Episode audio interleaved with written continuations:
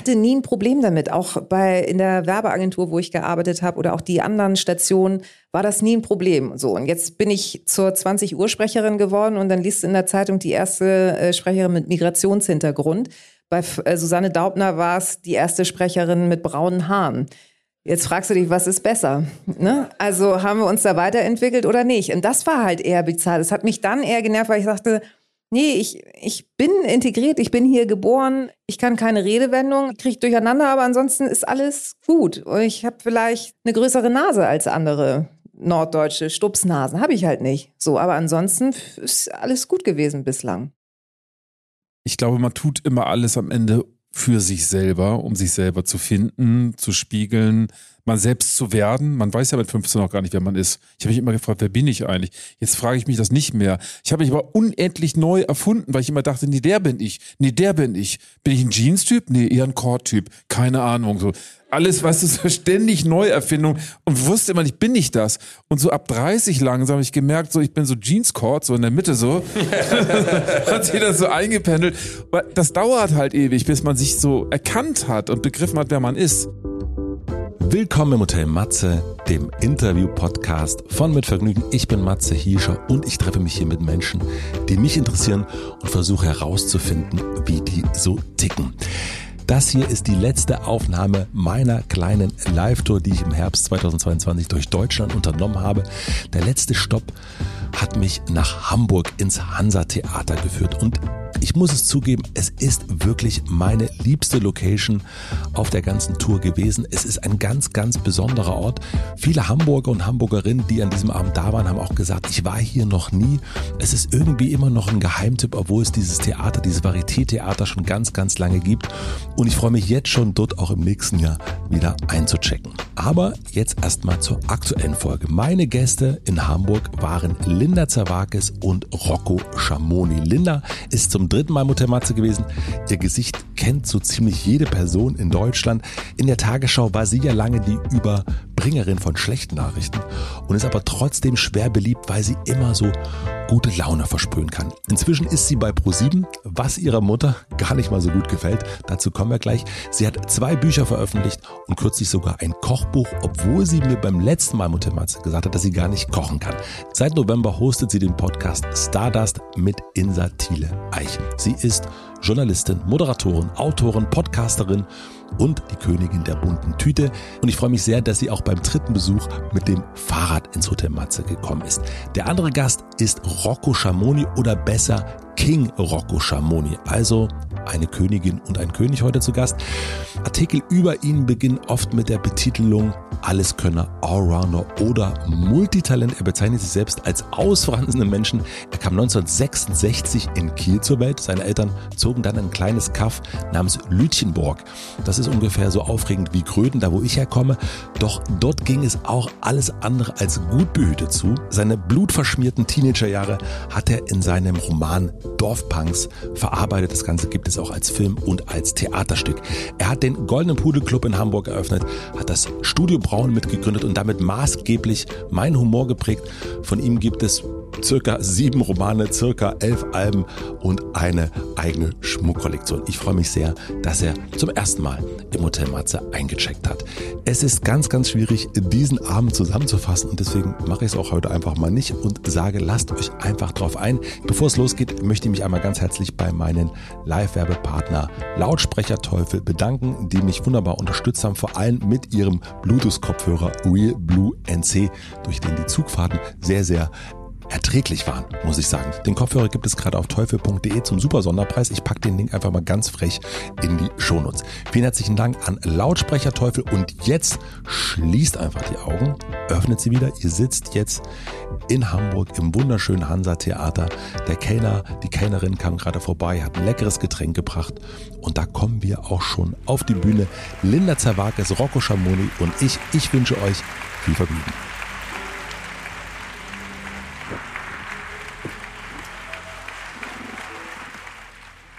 Es war total klar, dass du, Rocco, diesen Stuhl kriegen musst heute, finde ich. Als ich hier reingekommen bin, habe den roten Stuhl gesehen und habe gedacht, den kriegt heute Rocco. Das ist sehr süß von dir, aber ist irgendwas Schlimmes daran? Nee. Nee, nee. der ist einfach nur King-mäßig, habe ah, ich ja, gedacht. Das, ja, also eigentlich wird der Der Königin, ne? Hallo, guten Abend, meine Damen und Herren. Boom. So, kann, geht noch, ne? Geht noch, sie kann es noch. Äh, nee, ist alles gut. Ich muss, ähm, also ich habe mich extra für euch geschminkt für die Podcast-Aufzeichnung. Wollte ich nur mal sagen. Und ich versuche auch aufrecht zu sitzen, weil man das auch hört. ja, ich aufrecht sitze. das hört man. Ja. Also, wir stellen uns mal vor, wir kennen uns ja quasi, also wir kennen uns schon, äh, wir kennen uns quasi noch nicht, aber wir stellen uns jetzt mal vor, wir lernen uns in einer Hotelbar kennen, stehen so nebeneinander rum und ich frage euch, was ihr so macht. Was antwortet ihr darauf? Was ich so mache, saufen. ich stehe an der Bar. Nein, ich, Ja, genau. Und ich sage, ich stehe hinterm Tresen. Früher, jetzt mache ich verrückte Dinge. Nee, jetzt, also ich äh, versuche zu moderieren. okay. Gelungen. Haben wir Schnaps? Ich fange direkt an. Brauchst du Schnaps? Später. Später, okay. Sambuka oder Uso? Mhm. Und Sambuka mit drei Bohnen, bitte. Danke. Also mir ist jetzt schon heiß, ehrlich gesagt. Also, wir fa- fangen nochmal von vorne an. Also ich stehe in dieser Bar, wir hängen so ein bisschen rum, wir haben das mit dem Saufen, das haben wir alle schon hinter uns. Und ich frage nochmal, und was machst du eigentlich so? Ich bin äh, Mutter und äh, hin und wieder äh, versuche ich, lasse ich mich schminken, um besser auszusehen und halte mein Gesicht in die Kamera. Das würde ich dir antworten. Sehr gut. Das nehme ich, nehme ich an. Und Rocco, was würdest du sagen?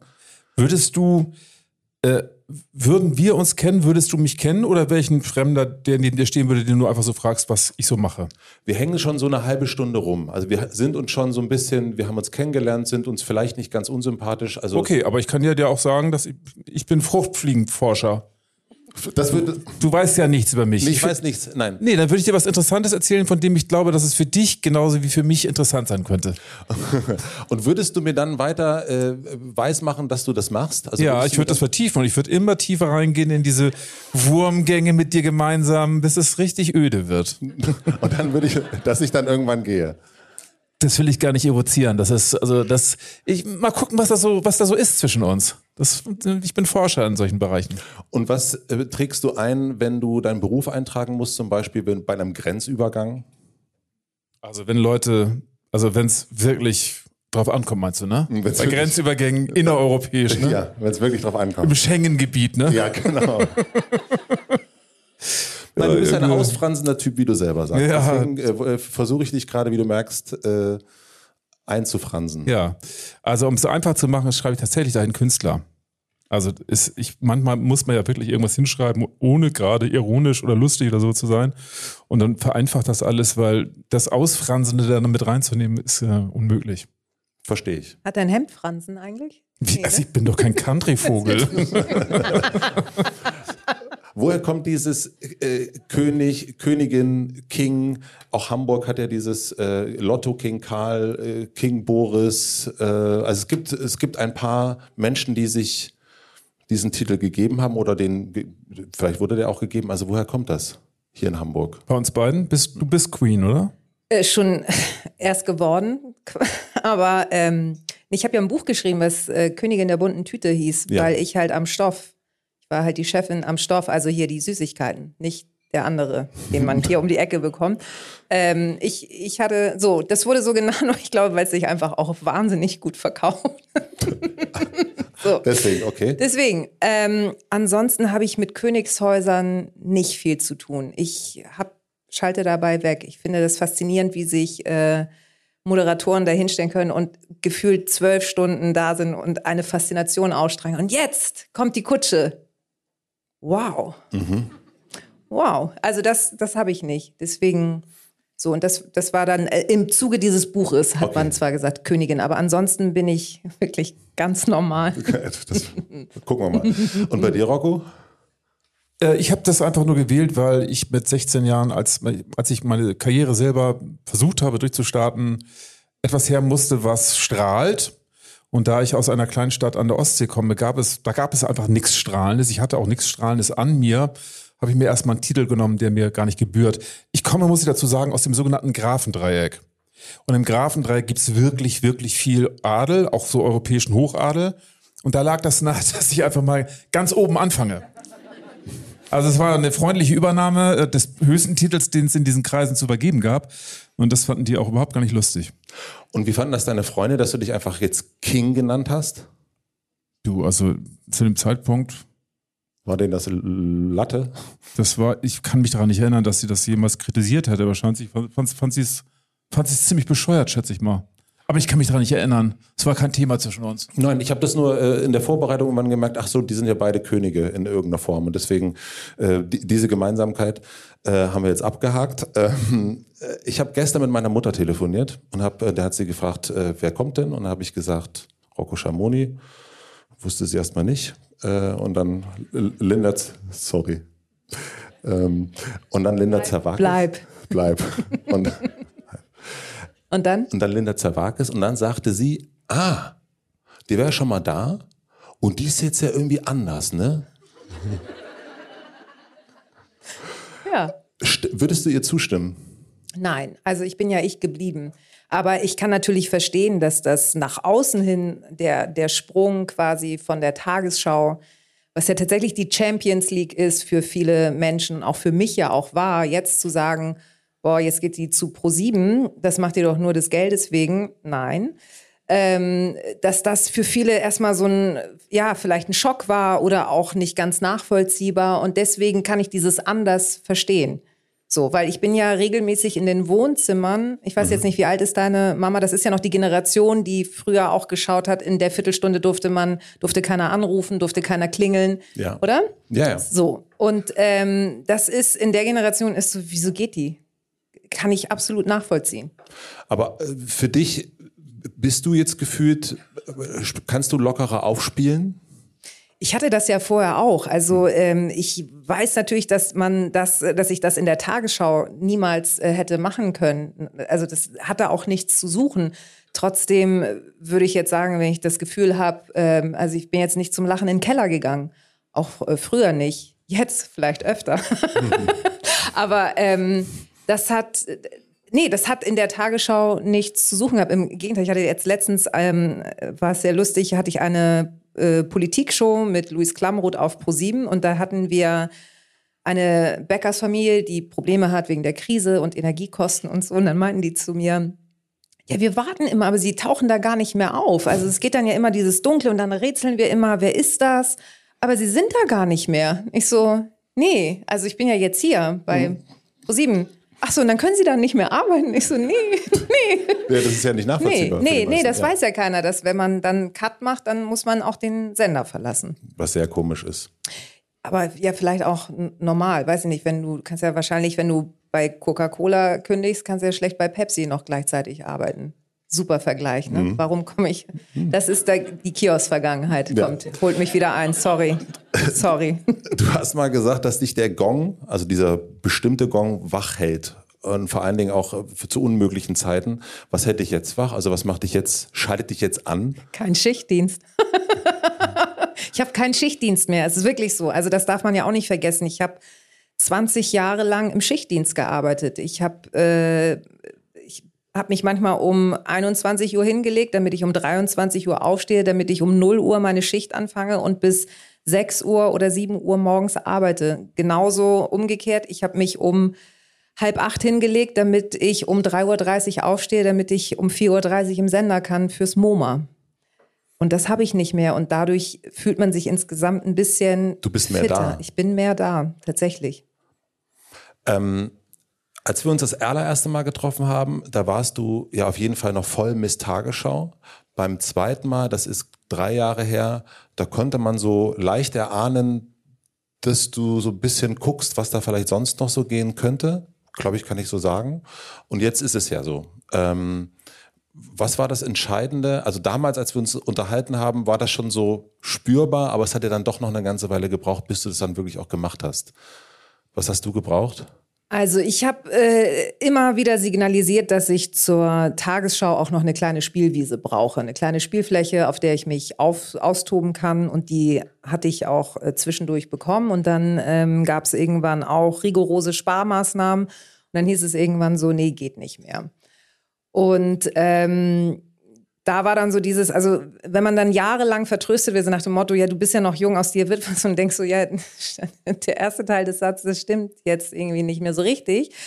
Ähm, aber toll, dass ihr das noch in mir seht und es sozusagen immer wieder Versprechungen gibt und es dann aber nicht eingehalten wird, dann werde ich irgendwann, bin ich, wird man halt so sauer, weil man denkt so, ich, ich habe das Gefühl, ich drehe mich die ganze Zeit mhm. im Kreis.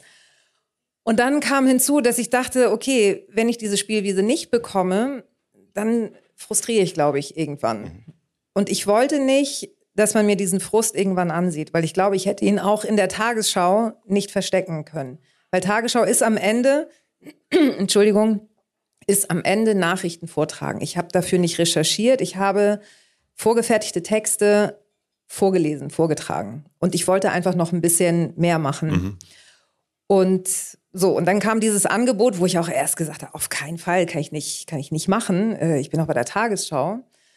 Und dann irgendwann fängt man an zu grübeln. Man muss vielleicht dazu sagen, ich habe äh, in meinem Leben schon zweimal äh, Jobs. Äh, ich habe mit 19 in einer Werbeagentur gearbeitet, wo ich damals 2500 Mark schon verdient habe, was für mich irre viel Geld war. Und habe diesen Job irgendwann, weil ich gemerkt habe, so es wiederholt sich immer und die Arbeitszeiten waren auch echt heftig, teilweise immer so zwölf Stunden Tage. Und ich wollte irgendwann in die Medien und habe mich aber nicht getraut direkt zum Fernsehen, sondern bin erst zum Radio gegangen und habe dann gesagt, so ich kündige jetzt meinen Job und mache ein unbezahltes Praktikum. Und alle damals so, sag mal, hast du sie noch alle? So, und das gleiche habe ich dann nochmal gemacht, da habe ich ähm, für eine Talkshow gearbeitet, hier Sonja Zietlow, also diese Trash-Talks, weil ich wissen wollte, wie funktioniert Fernsehen. Und da hatte ich einen Zugang und habe aber ganz schnell gemerkt, oh Gott, das ist gar nicht meins. Und bin, habe dann gekündigt und war ein halbes Jahr arbeitslos. Also ich habe richtig Arbeitslosengeld bekommen. Und keiner wusste, was aus mir wird. Und dann habe ich eine Stellenausschreibung gesehen vom NDR und habe mich darauf beworben und habe denen auch ganz ehrlich gesagt, so wie es ist. Das heißt, ich habe schon zweimal in meinem Leben bin ich solche Schritte gegangen, weil ich mich unwohl gefühlt habe. Und das sieht man jetzt, es hat halt ganz viel mit Mut zu tun. Als ich diese Mail geschrieben habe, habe ich so viele Resonanzen bekommen nach dem Motto, dein Mut hätte ich gerne. Welche Mail? Also ich habe ja eine Abschiedsmail geschrieben. Ich habe gesagt, so, pass auf, wundert, nicht, wundert euch nicht. Im, ich weiß nicht, was der 19. April oder 26. April ist mein letzter Arbeitstag. Ich gehe. Also du hast im Sender? Im Sender, genau. Mhm. Lustigerweise, vier Stunden später war diese Mail direkt auch bei der Bildzeitung, wo man denkt, hm, wow, wo sind diese Löcher, diese Schlupflöcher, von denen keiner wusste? Original Wortlaut eins zu eins die Mail, wirklich. Ich so. habe bei Bild nicht recherchiert. Nee, ich sollte man noch nicht so. Auf jeden Fall haben mir da ganz viele geschrieben, deinen Mut hätte ich auch gerne, ich, aber habe ich nicht. Deswegen bleibe ich hier. Du meinst die ganzen anderen Tagesschausprecherinnen? Die. Unter anderem, nein, das ist eher, die, eher so aus der Redaktion. Also und das war äh, tatsächlich dann auch traurig zu sehen, wo ich so dachte, ja, ich mache das jetzt und kein Mensch weiß. Ich weiß ja auch nicht, ob das jetzt der richtige Schritt war. Für mich fühlt er sich aber richtig an. Ich glaube, mal eine Frage stellen, ganz kurz. Ja. Ist das, ist, ist der Job, wenn man den hat, ist das was auf Lebenszeit oder kann das sein, dass sie drei Jahre später sagen, so, jetzt ist vorbei, da kommt, da kommt der oder die nächste? Naja, wenn du einen neuen Chefredakteur hast und der sagt so, du bist jetzt zu schabrackig oder ich will nur blonde Frauen da, da stehen haben, das ist ein ganz dann. typischer Kündigungsgrund. Ja. Wird, glaube ich, inzwischen ein bisschen anders formuliert. Ja. Aber ähm, kriegt man ja hin. Aber wir haben, glaube ich, immer, doch der Tagesschausprecher oder Sprecherin war, ist, glaube ich, immer so, für die meisten Leute, die in diesem Land leben, so eine Beständigkeit wie. Genau, also deswegen haben ja auch viele gesagt, bist du wahnsinnig, weil das hättest du ja theoretisch bis zur Rente machen können. Und vielleicht war das aber auch die Angst.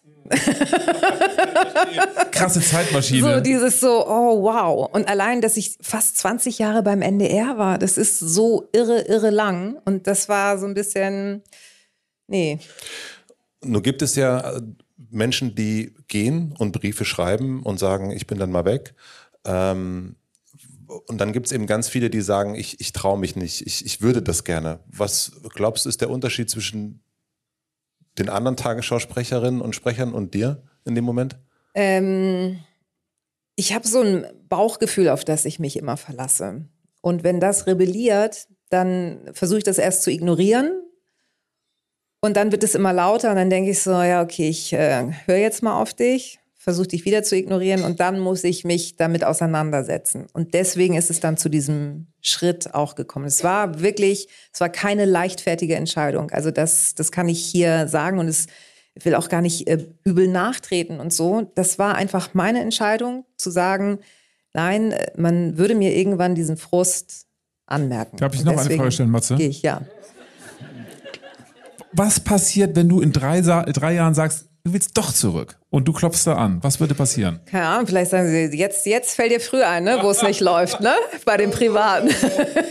Weiß ich nicht. Mir Schreibst wurde auf jeden, nein, mir wurde tatsächlich signalisiert von meinen damaligen Chefs, wenn du zurückkommen willst, dann kannst du gerne kommen. Weiß nicht, ob ich das öffentlich. Das Allergeilste, Carte Ja. Blanche.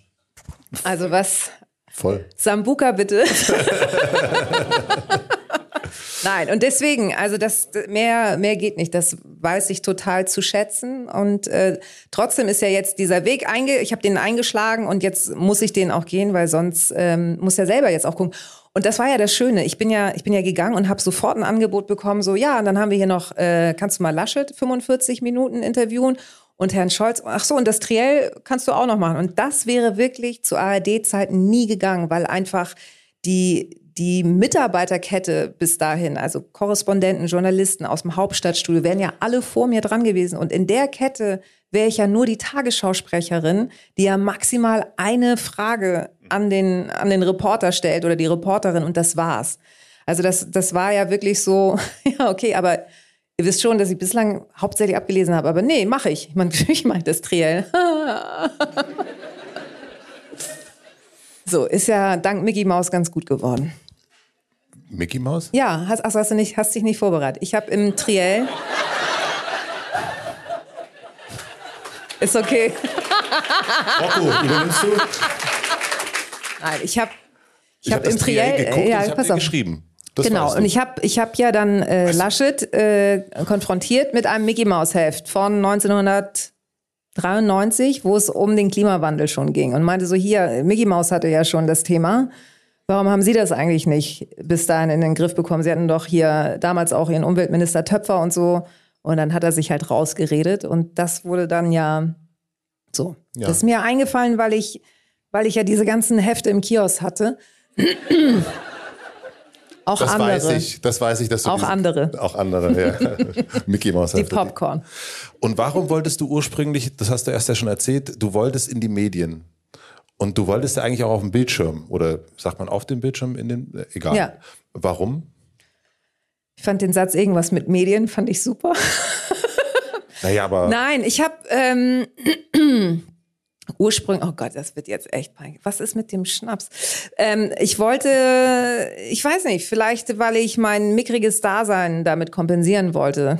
Mein, es war in der Schule war ich nicht besonders selbstbewusst. Ich habe da Theater gespielt, was ich total schön fand. Ich habe auch äh, während meiner Zeit bei der Werbeagentur vorgesprochen und habe dann aber gemerkt, das ist nicht meins. Ich schaffe das nicht, äh, aus dem Koffer zu leben und von Theater zu Theater vorzusprechen. Also ich bin immer tatsächlich bis in die Endrunde gekommen, in Hannover, in München und in Leipzig bei den Schauspielschulen, wo ich vorgesprochen habe und habe dann aber gemerkt, okay, dieser letzte Mühe fehlt. Und irgendwie fand ich das faszinierend. Ich glaube auch, weil ich selber viel Fernsehen gucken durfte als Kind.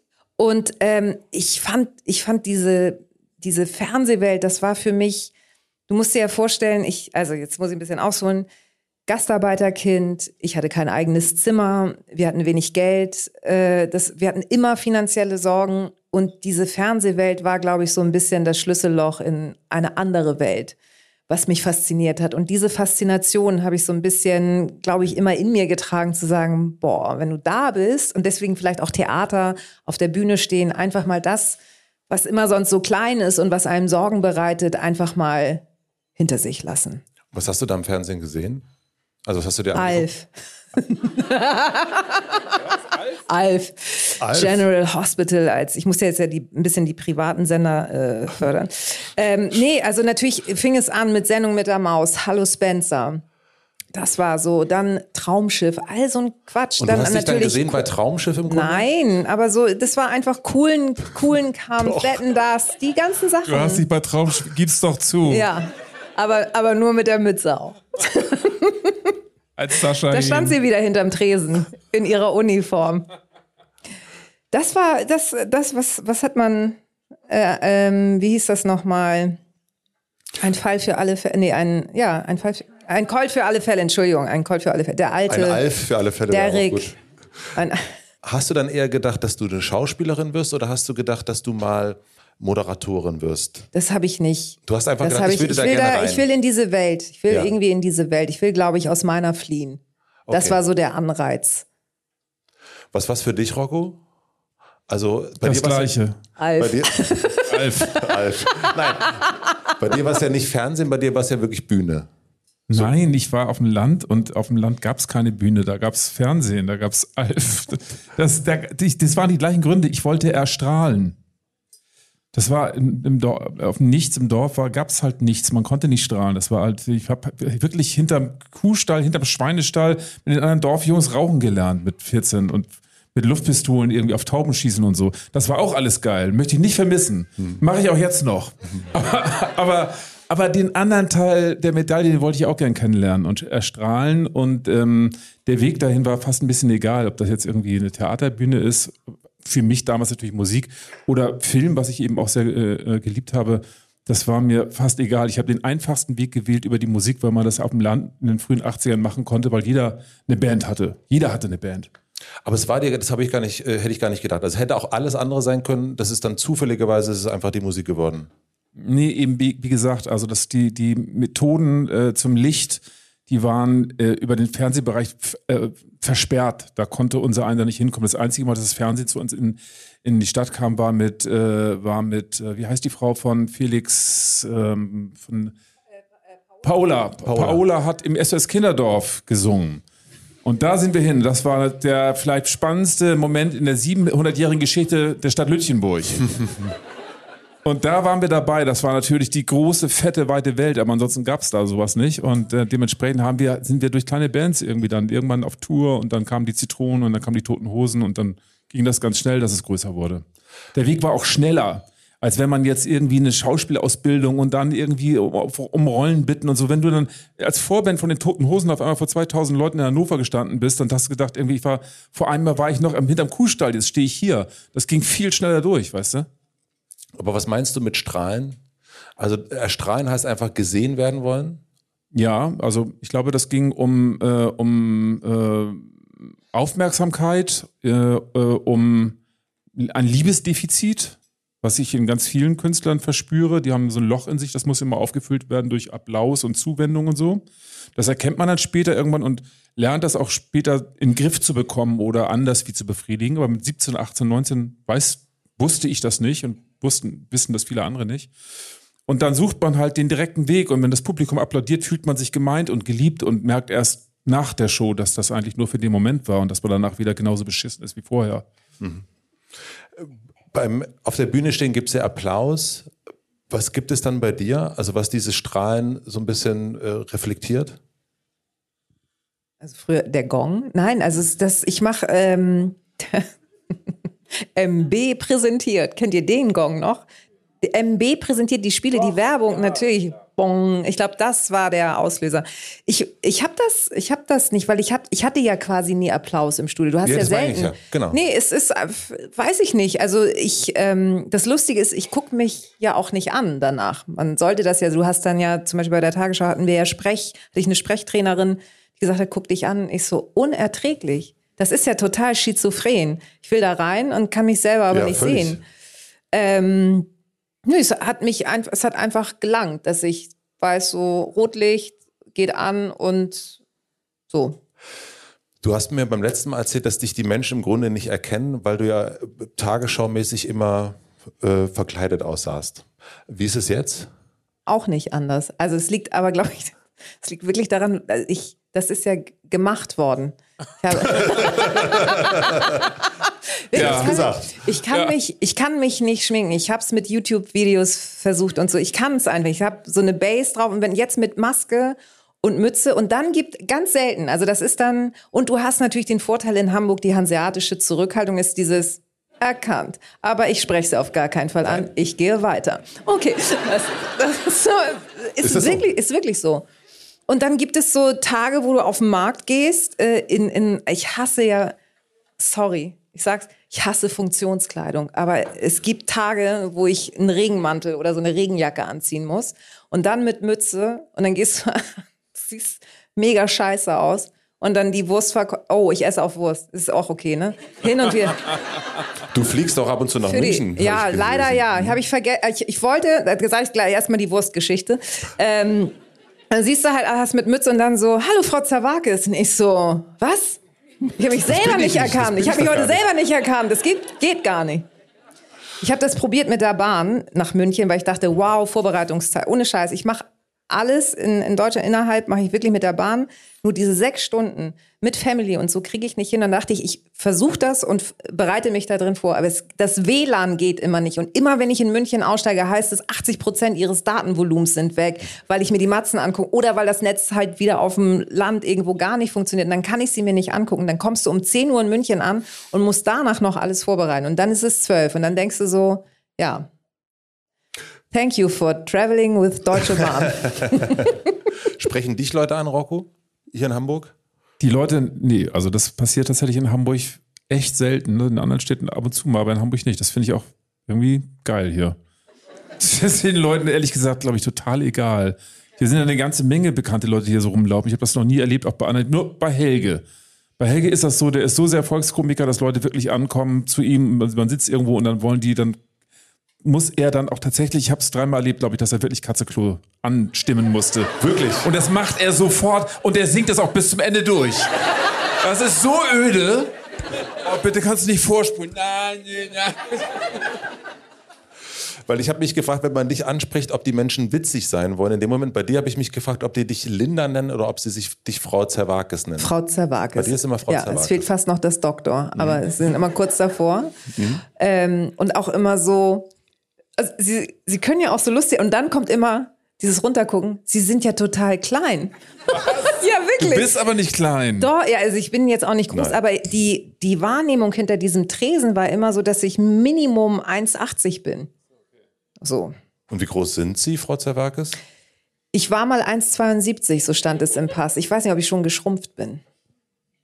Heute habe ich meine, meine heimlichen Sohlen drin. In zwei, Zent, in zwei Sekunden sieben Zentimeter höher. Gab es früher in der Funkuhr. Jetzt guck mal, jetzt, bin, weil ich so schwelge in meiner Vergangenheit, gab es äh, immer rechts äh, in, auf diesem Anzeigenblatt gab es immer in zwei Sekunden sieben Zentimeter höher. Das ist der Prince hatte auch solche Schuhe. Entschuldigung. Ähm, und wie sprechen die dich an? Sprechen die dich, äh, siezen die dich oder ist es bei, dich, bei dir Rocco? Nein, die sprechen mich ja nicht an. naja, ich glaube schon, dass die dich manchmal ansprechen. Nee, also in, wenn in Situationen, wo dann, wo dann man steht irgendwo rum und trinkt, keine Ahnung, ein Bier, dann gesellt sich vielleicht jemand dazu und sagt, obwohl es, es geht mir nicht so, wirklich. Geht dir nicht so? Also es ist sehr selten, sehr selten. Das Aber passiert mal, haben, wenn die, ich. haben die vielleicht Respekt vor dir, weil die dann denken, oh, der ist immer so cool? Weiß nicht, ob ich Das kann ich nicht sagen. Ich bin, ich, ich, ich habe mal eine Zeit lang habe ich gedacht, ich bin auch so, ich versuche mich ja aus diesem ganzen Yellow Press und Promi-Ding irgendwie rauszuhalten und mein Gesicht irgendwo in, in, in keine Kassette reinzuhalten. Wenn es geht, gar nicht. Nur zu Ankündigungen, damit das Produkt, was ich gerade verkaufen will oder das Stück, was ich äh, gerade verkaufen will, einen Schub bekommt. Sonst mache ich nichts mit. Und vielleicht hat sich das auch nicht so eingeprägt bei den Massen, die wir haben, dass sie, äh, dass sie darauf geeicht sind. Das ist ein Vorteil. Ich bin, ich bin da gar nicht so, glaube ich, so deep drin, so deep reingefahren. Bei dir ist das anders, weil du wirklich jeden Tag zu sehen warst. Was ich aber erstaunlich finde, muss ich trotzdem nochmal sagen, Tagesschausprecherinnen sind, äh, sind quasi als warmherzige, lustige, tolle Menschen. Also diese Tagesschausprecherin oder Sprecherfigur ist ja eine so eine merkwürdig ernsthaft erkaltete.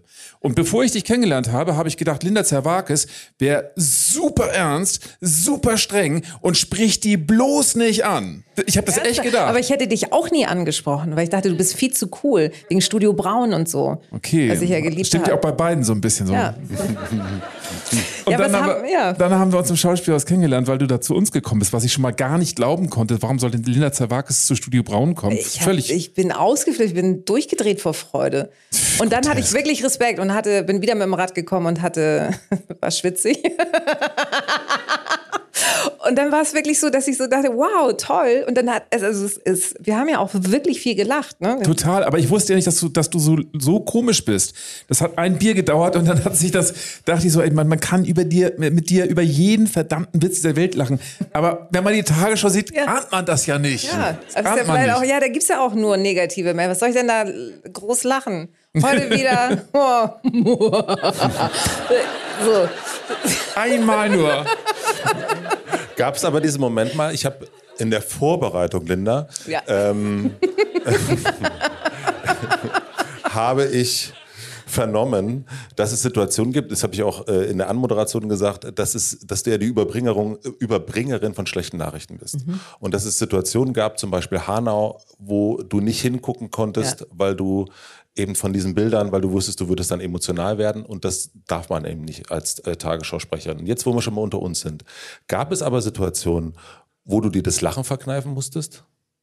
Bei traurigen Meldungen? Nee, oder? das muss ja nicht immer traurig nee, sein. Also, ähm, nee, das nicht. Aber es gibt, ja, kann ja. Nee, ich habe mich ja auch mal versprochen. Also so war es ja nicht. Dann geht's halt um, um Erdogan und dass der Twitter abstellt und dann sagst du halt viermal ganz normal Twitter und dann kommt irgendwann der Zugang zu Twitter. Und du bist so, hab ich, ach so, dann muss, geht aber auch nicht so. Und dieses, aber dann bist du sofort in diesem, Entschuldigung, und merkst aber so, finde ich leider lustig. Das ist schon sehr lustig.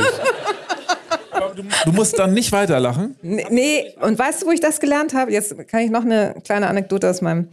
Ich war mal äh, Statistin am Ernst-Deutsch-Theater und musste so eine Tanzszene spielen. So. Und dann hat der, der Tänzer vor mir hat auf der Bühne gepupst. Richtig laut. Und ich musste total lachen, bin zusammengebrochen vor Lachen. Da war ich 17. Und danach wurden wir so zusammengeschissen so zusammengeschissen, dass das nie wieder vor. Und das sitzt, das sitzt bis heute. Und was denkst Anschiss. du dann jetzt? Nee, ich darf nicht lachen, weil dann nicht an den Pups. Ich denke nicht an den Pups. Okay. Weil es gibt ja sozusagen bei, bei Schauspielerei, ne, dass man denkt an deinen tiefen Schmerz und dann fangen die an zu heulen. Also nee, ja, das, das, äh, nee, das äh, einfach nur an diese Situation, dieses, du bist in der Öffentlichkeit, du, es gucken Menschen zu, benimm dich. Aber das, aber das ist doch bei dir so, dass du das wirklich wie die Technik anwenden kannst, dass die Pupsschimpfe für immer hält, oder? Mhm. Also wenn jetzt, wenn dir jetzt was passiert, musst du doch nur an diesen einen Moment denken und ja. an die Schelte, oder nicht? Genau, und dann ist das sofort, dann ist Zugang Cut, zu Twitter. Der Pups. Ja. Das ist gut. Das ist gut. Der, der ich, mit der Pupsschimpfe arbeite ich jetzt, aber mit deiner Pups, darf ich deine Pupsschimpfe ausleihen? Oh Gott. Was ist eigentlich mit dem Schnaps? wird Zeit. Ich finde es total, ähm, gibt es, also für euch Ach gibt so, es. Waren ja nicht Klingel. Ähm. Genau, ich, es ist nämlich ein bisschen unfair. Äh, alle haben, ihr habt alle Klingel. Alle haben Schnaps. Äh, könnten wir auf der Bühne auch. Ich brauche jetzt ey, wirklich an, jetzt, also jetzt mit den Pupsen, aber ich bin ja, ich brauche ja nicht mehr seriös zu sein, jetzt wo ich bei ProSieben bin. Ne? Ganz im Gegenteil. Ganz, oh. Jetzt, Oh, oh, oh Gott, die 2-Liter-Flasche. Trinkt ihr einen mit? Nee, ich nicht. Du? Ein. Ich nipp mal so. Drei und drei. Drei. Oh. Wieso drei? Mit, richtig mit Anzünden und allem? Nein, ohne an, ist ja der Schnaps weg. Der kann nur so doof sein, ey. Ist das wirklich so, dass dann der Schnaps weg ist? Ich, also ich trinke also verbrennt natürlich. Ja. Das ist wie jetzt, wenn du ein Auto anmachst. Bleibt hier auch nicht der Tank voll. Der, der Verbrenner. so. Naja. Aber ich habe mal als Trick, ne, was ich gelernt habe mit Sambuka, der Trick ging so. Also du, du möchtest eine Frau, in meinem Fall eine Frau kennenlernen und zündest das an, das Ding brennt und dann sagst du so, machst, machst einen Finger rein, sagst so, hey, darf ich dich auf was aufmerksam machen? Auf mich. Ne? Und das brennt so, ne? Und dann machst du so und pustest das aus. Okay. Und das ist richtig cool. Das habe ich gemacht in Regensburg. Wie oft? Nee, das waren verschiedene Damen am Tresen. Und ich, ich war, hatte aber an dem Abend schon mit Sambuka gearbeitet. Und hab, und hab den Finger reingetan irgendwie zu tief oder sowas und hab den Trick gemacht und die Frau so, oh, cooler Typ und hab gepustet und das Scheißding ging nicht aus. Wirklich, der Finger ging nicht aus. Und dann geht das ja irgendwann durch die Haut durch. Und ich hab, dann bin zum Schreien, zum Tresen und Wasserhahn. Und die Frauen, die ich bezirzen wollte, fanden mich wahnsinnig jämmerlich und schwach und sind dann so abgehauen. Und ich stand da so alleine mit rotem Finger. Also, ich kann es euch nur raten, okay. wenn ihr das mal, ich kann jeder, wenn ihr Bock drauf habt, ich gebe das sofort weiter runter und wir machen das An Anmachspiel. Prost. Prost. Prost, Gammas. Ich hätte jetzt aber schon, also vielleicht können wir das zu späterer Stunde einmal vorführen. Ich mache mir mal eine Notiz. Ja, bitte. Feuer, Feuershow. Wir machen eine klitzekleine Werbeunterbrechung. Mein heutiger Werbepartner ist die Deutsche Telekom. Und das passt hier sehr, sehr gut rein, denn ich versuche hier immer mit Partnerinnen und Partnern zu arbeiten, die ich selbst benutze und sehr, sehr gerne nutze. Und ich bin Telekom-Kunde seit vielen, vielen Jahren. Ich glaube seit 15, vielleicht sogar schon seit 20 Jahren. Ich nutze die Telekom für mein Mobiltelefon zu Hause. Im Studio nutzen wir das auch. Also die Telekom ist überall da, wo ich kommuniziere. Und Kommunikation ist natürlich das Hauptthema, aber es gibt auch ein anderes Thema, auf das Sie aufmerksam machen wollen. Ob als Thema in Zeitung, Radio, TV und Co oder beim Scrollen durch die eigenen Social Media Feeds. Hass im Netz scheint immer mehr zu werden. Diese Erfahrung habe ich auch schon gemacht und ihr bestimmt auch. Als einer der führenden Telekommunikationsanbieter will die Deutsche Telekom nicht nur Menschen verbinden. Die Telekom nimmt auch ihre gesellschaftliche Verantwortung sehr ernst, indem sie Menschen im Umgang mit digitalen Medien schulen will, befähigen und ermutigen, demokratische Werte zu leben und für diese auch einzutreten. Hinschauen, Unrecht nicht abtun, Menschenrechte verteidigen, das ist der Kern von Zivilcourage. Hierzu können wir alle einen Beitrag leisten. Im Großen als Teil einer Bewegung, wie im Kleinen mit einem Kommentar oder einer Quellenrecherche. Die Telekom arbeitet daran, dass Opfer von Hate Speech und Cybermobbing Unterstützung finden. Unter dem Motto Raus aus der Schockstarre geht es darum, in der gesamten Gesellschaft für digitale Zivilcourage zu werden, nicht wegzusehen, sondern Haltung zu zeigen und Grenzen zu setzen. Mehr über diese tolle Initiative Hashtag gegen Hass im Netz könnt ihr unter dem Link in den Shownotes nachlesen. Vielen Dank an meinen Werbepartner Deutsche Telekom für die Unterstützung. Mein heutiger Werbepartner ist VU Eyewear. VU ist ein in der Schweiz gegründetes Brillenlabel, das Korrektur- und Sonnenbrillen im eigenen Designstudio in Zürich entwirft. Dabei arbeiten sie mit ausgewählten Manufakturen in unter anderem den italienischen Dolomiten und auf der japanischen Insel Honjo zusammen, bei denen die hochwertigen Brillenrahmen verantwortungsvoll handgefertigt werden. Die Gläser stammen wiederum von Markenherstellern aus Deutschland oder der Schweiz. Das klingt erstmal nach sehr teuren Brillen, finde ich, aber jetzt kommt der Clou. Durch den Direktverkauf über die View eigenen Shops gibt es bei View eine Brille inklusive passender Korrekturgläser für einen Bruchteil von dem, was man sonst für eine hochwertige Brille bezahlt, nämlich zu einem sehr, sehr fairen Preis. Der Sehtest ist in Deutschland und Österreich kostenlos. Extras wie Blaulichtfilter, Gleitsicht oder Relaxgläser gibt es natürlich auch. Schaut einfach mal vorbei, macht euch ein Bild und besucht View online oder in einem der 50 View Stores. Und dafür gibt es jetzt ein Kennenlernangebot über 15% Rabatt für alle Hotel Matze Hörerinnen und Hörer. Einfach den Code MATZE15, Matze in Großbuchstaben und die 15 als Zahl beim Einkauf im Store oder online angeben. Und schon habt ihr den Durchblick natürlich. Den Link und den Code findet ihr wie immer auch in den Shownotes. Vielen herzlichen Dank an meinen Werbepartner Viu für die Unterstützung. Viu schreibt man übrigens V-I-U. Und nun zurück zur Folge. Du hast schon von deiner Mutter erzählt kurz. Ähm, ich nehme an, dass die extremst, das hast du auch schon, das habe ich in der Vorbereitung gelesen, äh, erzählt, dass deine Mutter extrem stolz auf dich war, weil du eben in dieser besagten Champions League warst. Wie hat sich dieser Stolz gezeigt?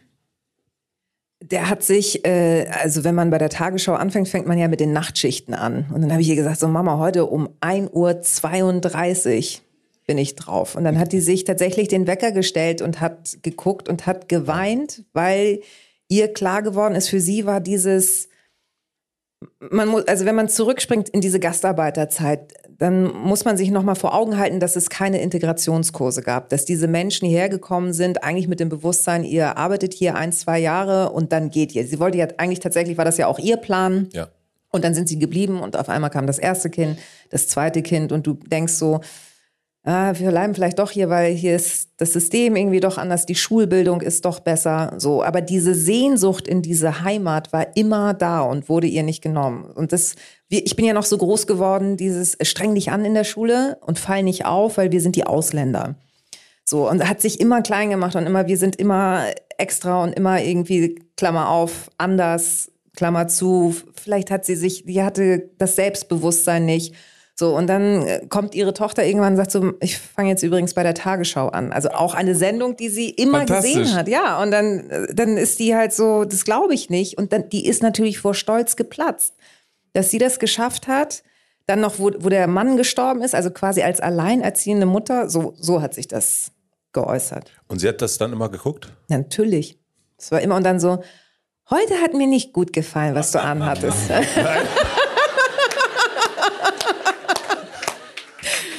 Wer hat dir die Haare gemacht? Nein? Oh. Zu viele. Ganze Gesicht weg.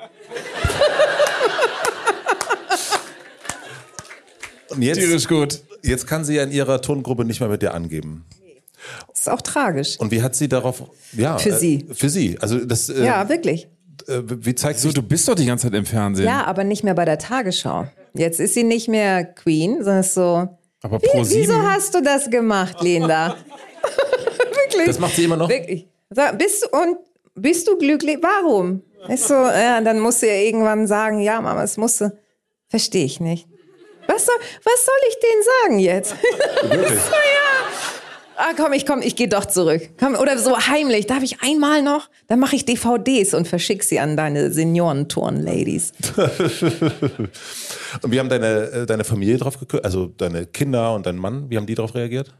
Also die können jetzt auch nicht mehr sagen. Die sind so, so, musst du jetzt schon wieder weg? Und also die haben ja, die haben ja diesen Schichtdienst mitbekommen und sind so, ja, also noch freuen sie sich, dass ich öfter da bin. Das schwankt jetzt auch so dieses. Willst du nicht mal wieder im Schichtdienst arbeiten? Ach so. zu oft da jetzt. Zu oft da. Mama ist zu oft da und kocht jetzt auch noch. Stimmt aber auch nicht. Also ich bin genauso viel unterwegs wie, wie vorher. Nee, die haben das äh, mit Gelassenheit. Die sind da eher so, mhm. Ja, wirst schon wissen. Gut. Hast du Würstchen gekauft? So, das ist das einzig. Domwürstchen, das zählt gerade. Das steht ganz hoch im Kurs bei uns. Du hast gerade erzählt, dass, mit den, äh, dass, dass es bei Gastarbeiterkindern ganz oft darum ging, eben sich anzustrengen, ähm, besonders nicht aufzufallen. Das ist auch das, was man so in deinem Podcast ähm, gute Deutsche immer wieder gehört hat. Ne? Da hast du mit ganz vielen Menschen mit Migrationshintergrund oder Vordergrund äh, darüber gesprochen. Das war eigentlich immer wieder das, was immer wieder so äh, auftauchte, dieses unbedingte Anstrengen, Mühe geben, Mühe geben und bloß nicht auffallen eigentlich. Ist dann sowas wie Tagesschausprechern die ultimative Anpassung eigentlich? Das äh, Lustige ist ja, ich hatte ja, wenn du so willst, gar nicht nie diesen gefühlten Migrationshintergrund. Ich habe den ja erst mit der Tagesschau bekommen. Also ich habe, ich hatte nie ein Problem, we- weder in der Schule, also klar, aus Zerwakis wurde, ey, Zervelatwurst, Tzatziki, komm mal rüber. So, ähm, und damals war das so, dass man gedacht hat, dann hat man halt entsprechend zurückgesprochen je nachdem, wer das gesagt hat. Aber ich hatte nie ein Problem damit. Auch bei in der Werbeagentur, wo ich gearbeitet habe, oder auch die anderen Stationen, war das nie ein Problem. So und jetzt bin ich zur 20 Uhr Sprecherin geworden und dann liest du in der Zeitung die erste äh, Sprecherin mit Migrationshintergrund. Bei äh, Susanne Daubner war es die erste Sprecherin mit braunen Haaren. Jetzt fragst du dich, was ist besser? Ne? Also haben wir uns da weiterentwickelt oder nicht? Und das war halt eher bizarr. Das hat mich dann eher genervt, weil ich sagte, nee, ich, ich bin integriert, ich bin hier geboren, äh, ich kann keine Redewendung, aber ansonsten, äh, die kriege ich durcheinander, aber ansonsten ist alles gut. Und ich habe vielleicht äh, eine größere Nase als andere norddeutsche Stupsnasen. Habe ich halt nicht. So, aber ansonsten ist alles gut gewesen bislang. Das ist das. Und musst du jetzt noch irgendwas üben? Üben. Na, wenn man am Anfang, wenn man sowas macht, ne? Also Jetzt bei Pro7 oder wie? Naja, nee. Also, ja, ich, lau ich kann halt nicht wie Annemarie Carpendale bauchfrei rumlaufen. weil, mein, weil, ich, weil es nicht gut aussieht. Nein, aber am Was? Anfang muss man ja, ähm, wenn man was Neues macht, dann muss man ja ganz viel üben. Ne? Also man muss ja sprechen lernen. Man lernt zum Beispiel hier, jetzt hat er vor dir gepupst, du hast gelacht, das machst du nie wieder, das lernt man dann. Und ist das jetzt auch noch so, dass du, weil du, jetzt machst du es ja schon so lange und bist ja auch Profi, aber übst du noch irgendwas? Also musst du das noch irgendwie, musst du noch in irgendwas besser werden? Ähm, Vielleicht auch eine blöde Frage, keine Ahnung. Naja, also das sagen wir so, dieses, das ist ja jetzt ein neues Übungsfeld, weil ich ja nicht nur äh, stoisch in Anführungszeichen ablese. Ich möchte das nicht kleiner machen, aber das ist für mich mein, mein neuer äh, Übungsplatz, wenn du so möchtest. Also übe ich ja quasi jede Woche und mit jedem Politikerinterview ja auch. Ähm, und da dieses Zuhören, also zuhören und sich trauen, auch mal den eigentlichen Fahrplan, den man mal aufgeschrieben hat, auch mal zur Seite zu legen und in den Moment reinzugehen. Das, das ist sowas, was ich gerne noch ein bisschen mehr ausüben wollen würde. Für mich. Und damals warst du ja eben so ganz lange dieses Miss Tagesschau und es ist ja auch total einfach, wenn man dann so ein Schild hat und man muss, auch wenn man sich an einer Hotelbar kennenlernt, Miss Tagesschau, es ist alles klar. Und jetzt sind das so viele Sachen. Ähm, fällt dir das dadurch schwerer, richtig zu wissen, was du eigentlich da machst? Nee, also nee, eigentlich, eigentlich nicht, weil ich bin ja, also es hört sich jetzt so, ich bin ja noch im Fernsehen. Weißt okay. du? Also das ist, mhm. das ist für mich sozusagen ein Terrain in dem ich mich bewege. Und von daher, nee, ich habe jetzt keine ähm, Sinneskrise oder sowas, weil ich nicht mehr hinterm Tresen ausschließlich stehe mhm. und äh, mich am Ende eindrehe und das Wetter äh, ansage. Das ist nicht, das ist nicht der Fall. Und was hast du, also bei den, auch, das sind ja sehr unterschiedliche Sachen. Was würdest du sagen, ist dann dein Element? Ich mag das ähm, gerne, dieses draußen, also ich habe ja irgendwie auch so ein paar Politiker begleitet, so Politik-Talk, das war so eine Rubrik. Und das ist so dieses Schöne, dieses Studio auch mal verlassen und dann versuchen, diese Menschen dazu zu bekommen, auch vielleicht mal was anderes zu sagen. Mhm. So, ähm, ich habe jetzt vor, weiß nicht, drei Monaten auf der Republika Olaf Scholz interviewen dürfen. Mhm. Das war, das war eine Off-Air-Moderation. Ähm, und das war, er war wieder voll der Scholz-Somat am Anfang. Ich so, Herr Scholz, ganz, ganz ernst, ganz Ernst, aber das war nicht die Frage. Und wenn wir jetzt so anfangen, dann sind die gleich hier alle weg. Das so. Und das hin und wieder, dass man Hast sowas das gesagt, auch, ja, das habe ich wirklich bei der Republik, es war halt off-air. So, aber das sind so die Momente, das übst du quasi off-air und hoffst irgendwann, dass das auch on-air passiert. Das meine ich, also du wirst ja dadurch auch sicherer. Und dann ging es darum, ja hier Digitalisierung und so, geht jetzt nicht so, wann, wann kriegen wir denn den? Wann sitze ich zu Hause am Küchentisch und kann per Klick mein Perso beantragen? Wann kann ich endlich Zug fahren durch Deutschland und habe Internet? Zum Beispiel. Und dann hat er die Geschichte, dann überlegte er so, man wusste auch, es sitzen ja auch junge Menschen im Publikum, die muss ich ja auch gewinnen. Und dann erzählte er, ja, ich bin gerade gestern, bin ich ins Amt gegangen und habe mir meinen neuen Reisepass persönlich abgeholt. Ich so, ja, aber Herr Scholz, kann doch nicht sein. Spätestens da müssen Sie doch jetzt mal irgendwie merken, Digitalisierung, tipptopp, oder? so. Ja, musste er schmunzeln, dann hat er wieder so eine Ausweichantwort. Aber es ist, wenn du Olaf Scholz zum Lachen bekommst, dann bist du schon, dann denkst du so, ja. Aber hast du es hinbekommen? Hat er gelacht? Ja, ich habe es tatsächlich. In 20 Minuten hat er dreimal gelacht. Weil er wusste, dass er nicht gefilmt wird weil er nicht gefilmt wird. Ja, oder mhm. weil er selber, ich weiß nicht, ob ich ihn dann zum Lachen bekomme oder weil er sich sicherer gefühlt hat, weil es off-air war. Stimmt. Das kann sein, ja. Ich frage mich bloß immer, nur ganz kurz nebenbei, was daran so geil ist für so einen Typen wie Olaf Scholz, äh, Olaf Scholz, so wenig Menschlichkeit und so wenig Sympathie ausstrahlen zu wollen, wie er es tut. Das würde ihm doch eigentlich gut stehen, wenn er mal lachen würde und wir merken würden, der ist eben nicht nur dieser komische Automat, den, für den wir ihn als, als Hamburger Bürgermeister auch schon gehabt haben, oder? Ja, ich. Völlig. Der hat Angst. Also wie so, wie so, wie so, wie so eine Statue. Man kommt gar nicht, man weiß nicht, wer der Mann ist. Und jetzt erst recht nicht. Und das finde ich total traurig, weil ich glaube, die Sehnsucht der Menschen ist, dass sie einen Politiker oder Politiker haben, die sie als Menschen verstehen können. Ich will jetzt gar nicht mit Willy Brandt und so anfangen, aber ähm, das fehlt uns allen und dass er das so, so gezielt dann noch mal, noch mal mehr als Angela Merkel macht, finde ich komisch. Ja, und dann denke ich immer, sind, haben die dann immer nur Berater, auf die sie hören? Die müssen doch auch, äh, weil ich eingangs ja vom Bauchgefühl, hat er das gar nicht, dass der denkt, so, so kann es doch nicht sein. Also so wenig empathisch, gerade in dieser komischen Zeit, in der wir jetzt sind, wo ja alle irgendwie aufgeschreckt sind mit Corona und, und, und. Ähm, weiß ich nicht, ob der sich dann stoisch an so einen Plan hält und sagt, nein, bloß keine, bloß nicht zu viel Emotionen, weil das wird dann auf Twitter aufgegriffen und dann werde ich niedergemetzelt. So wird es ungefähr sein. Wahrscheinlich, es gibt ne? ganz, also mit höchster Wahrscheinlichkeit einen Plan, an den die sich halten, wenn sie in der obersten Funktion sind, wo, wo quasi, wo du wirklich keine Flächen mehr, keine Angriffsflächen, nichts mehr zeigen darfst. Aber ich finde es keinen guten Plan. Ich habe mich aber gefragt, ich habe mir auch ein paar Polit-Talk-Sachen angeguckt und man sieht dich dann eben bei Agnes Strack-Zimmermann mit dem Roller fahren, man sieht irgendwie dich bei dem, äh, jetzt fällt mir wieder der Name. Söder. Nicht, beim Söder Markus mit der Cola, der dann immer Cola in seinem Bier äh, trinkt, damit er nicht Alkohol trinkt. Und dann habe ich noch gesehen SPD Lars Klingbeil mit mhm. seiner Gitarre. Und das sind ja alles aber auch so Sachen, die äh, die Politiker und Politikerinnen so menschlich machen, so nahbar machen.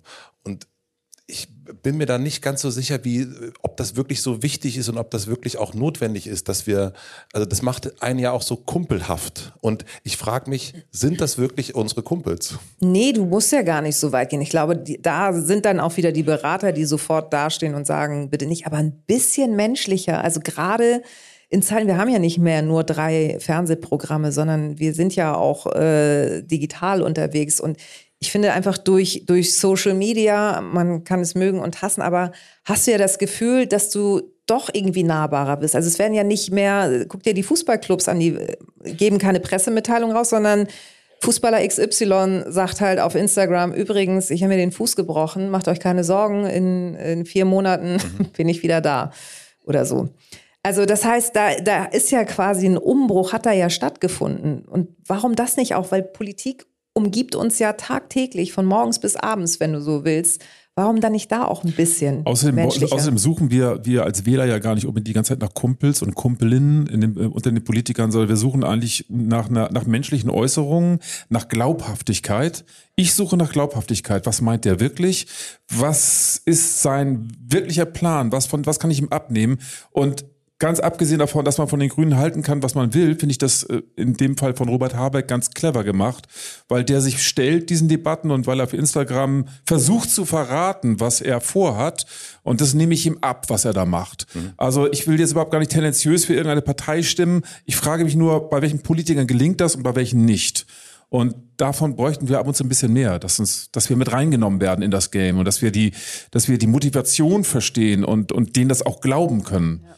Sonst ist das immer so austauschbar. Ja, dieses, bin ich so. total dabei. Und wie hat sich dein Blick auf Politiker und Politikerinnen verändert? Also auch hinterm Tresen darüber reden, ist ja was anderes, als dem wirklich zu begegnen.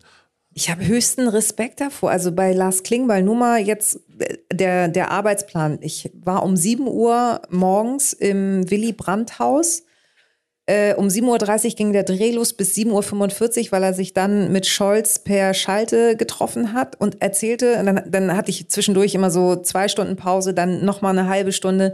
Und er erzählte mir, dass er Feierabend um 23.45 Uhr hat. Mhm. Und das hat der irgendwie fast tagtäglich. Und da muss man echt sagen, boah, das musst du wirklich leidenschaftlich wollen, weil das, ich möchte, möchte nicht ansatzweise tauschen. Nicht.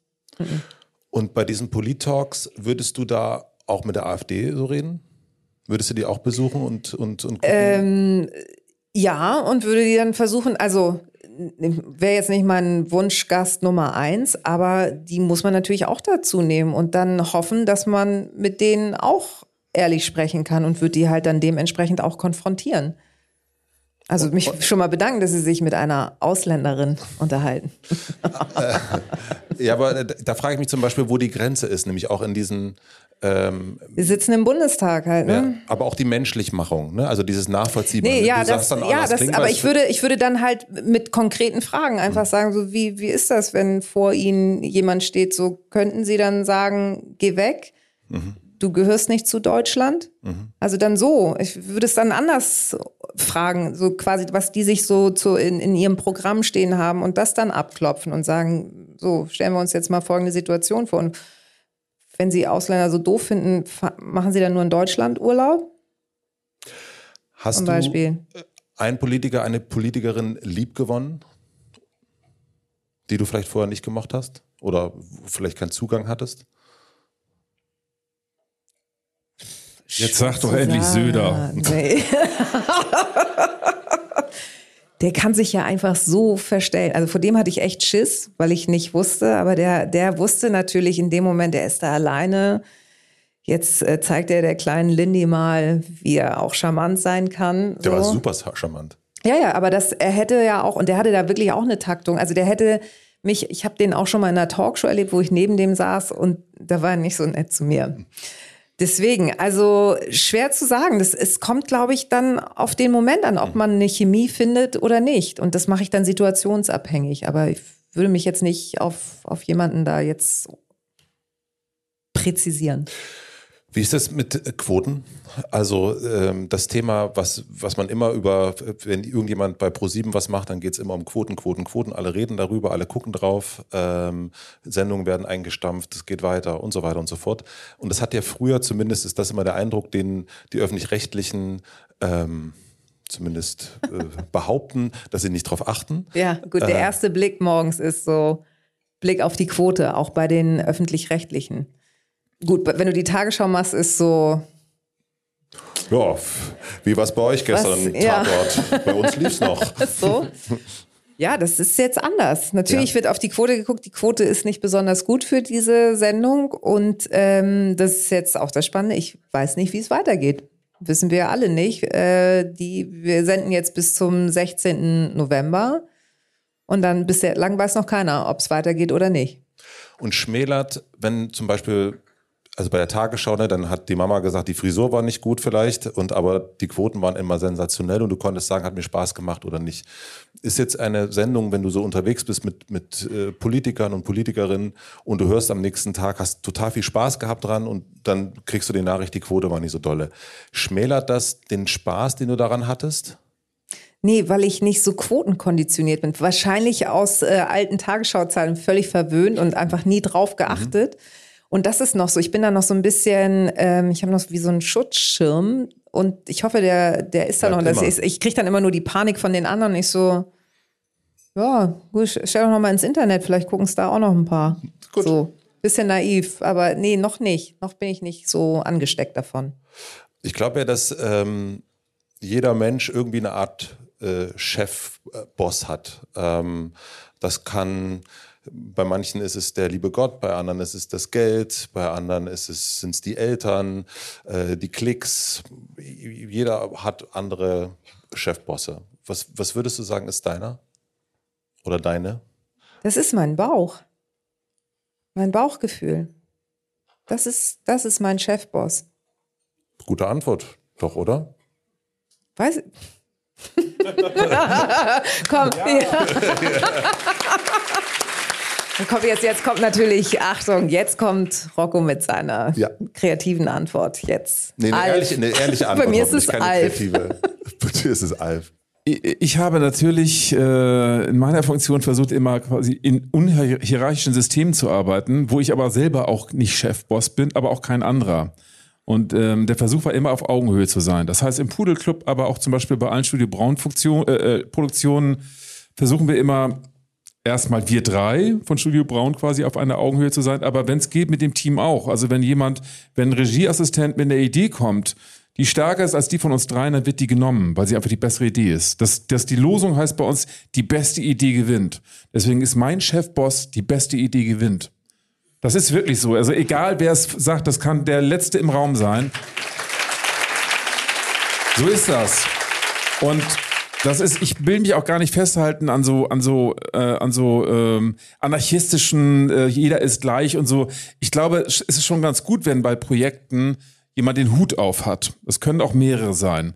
Aber trotzdem ist dieses Prinzip, dass, dass alle beteiligt sein können und dass wirklich die unwichtigste, in Anführungsstrichen, Person im Raum vielleicht die besten Ideen hat und man die alle nach vorne nehmen muss, weil sie besser als die anderen sind, entscheidend. Und wenn man das als Prinzip für sich angenommen hat, dann ist alles auch nicht mehr so streng hierarchisch, wie wir das kennen aus unseren Betrieben, Betrieben aus den Theatern, von den Sendern, äh, aus äh, Produktionen von Filmen und so. Es ist ja immer sehr hierarchisch und auch häufig immer noch von älteren weißen Männern geleitet. Das ist einfach so. Ist auch jetzt noch stark so. Und wenn man sich dagegen anbewegt äh, und sagt, dass die beste Idee gewinnt, dann kann man diese Hierarchien etwas abschwächen, sodass sie quasi vielleicht irgendwann langsam zermahlen werden. Und wirst du da immer besser drin? Also diese Idee, den Chefboss sein zu lassen? Also, es gibt eine, einen, einen gescheiten Spruch, der heißt, wenn, wenn man in einer Gruppe zusammenarbeitet und es geht nicht mehr weiter, dann redet man von der Tyrannei der Strukturlosigkeit. Das ist etwas, was passiert, wenn anarchistische Gruppen sich zusammentun und alle gleichberechtigt sind und über ein Thema abstimmen, aber keiner gewinnt und nach einer Woche ist man kein Stück weiter. Das ist ganz schlimm, ja. Mhm. Und dann muss irgendjemand sich den Hut nehmen und muss sagen, ich habe jetzt den Hut auf, ob der gewählt wird oder ob er sich den nimmt, weiß ich nicht. Das muss irgendwann passieren, immer wieder. Aber zurückzukommen zu Prinzipien, wo man Gleichheit verhandelt und wo man merkt, in den Punkten funktioniert das. Da streiten wir uns nicht ewig tot. Äh, da sollte man das dann tun. Versteht, versteht ihr, was ich meine? Ja. Also es gibt schon so etwas wie jemand hat jetzt für die nächsten drei Tage das Ruder in der Hand oder auch für die nächsten drei Jahre. Aber lasst uns trotzdem bitte gemeinsam darüber reden, was auf dem Schiff trotzdem äh, noch drumherum passiert. Und wie machst du das, wenn du in einen neuen Raum reingehst? Weil du bist in verschiedenen Räumen tätig. Also du hast jetzt auch Studio Braun schon gesagt, aber du bist ja auch am Theater, du machst Musik. Und da gibt's ja immer wieder neue Konstellationen mit vielen Menschen, manchmal kleinere Gruppen, größere Gruppen. Ist das ein Prinzip, was du versuchst am Anfang zu vermitteln? Also das, dem geht ja nicht jeder oder jede nach und sagt, ja klar. Doch, ich versuche das am Anfang zu vermitteln. Ich, wir setzen uns in einen Raum, wir stellen uns alle vor und ich frage alle nach ihren Interessen, nach ihren Ideen. Und dann stellt sich relativ schnell heraus, wer wo steht und wer da vielleicht ein bisschen nach vorne geht. Und diese Ohren müssen immer offen bleiben und diese Augen müssen immer offen bleiben, um zu bemerken, ob nach zwei Wochen jemand anders drauf ist oder mehr bringen kann, weil er sich nach, weil er, weil er aufgeblüht ist. In solchen Konstruktionen gibt es ja auch ein ständiges ähm, sie verändern von Positionen und von Menschen. Und auf einmal merkst du, da ist jemand, der hat, der ist total geil, der hat sich bloß vorher nicht getraut oder sie. Und dann merkst du, da geht jemand ab, weil er gefordert wird. So, also deswegen ist so ein Offenheitsanspruch immer total wichtig.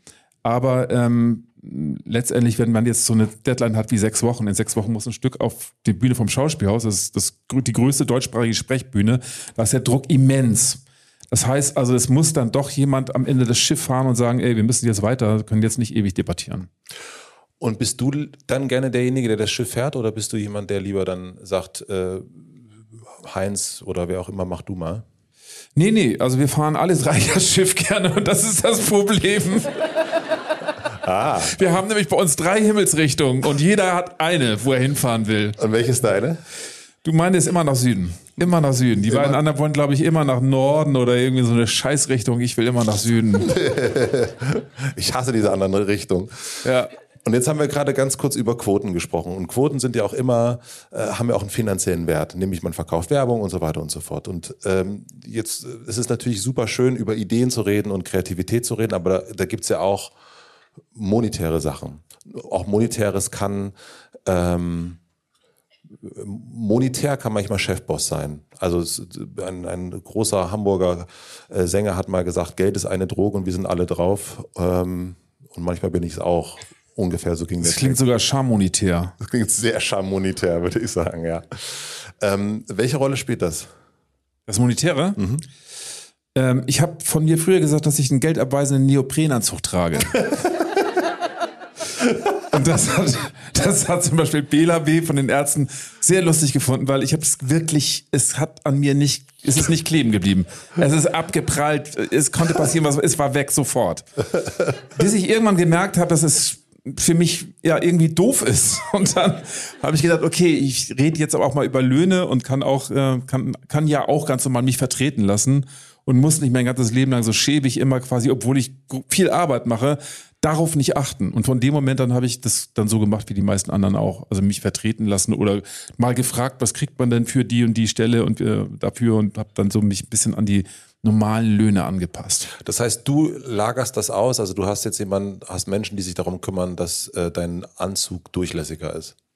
Der Anzug ist jetzt, äh, genau. Also wenn man im Theaterbereich gibt es einfach irgendwie Agenten und im Literaturbereich auch und die machen dann, die ziehen dir den Anzug aus, hängen den schön in die Garderobe und dann, dann setzt du dich selber daneben und dann verhandelt wird die für dich und dann wird dir auch mal was.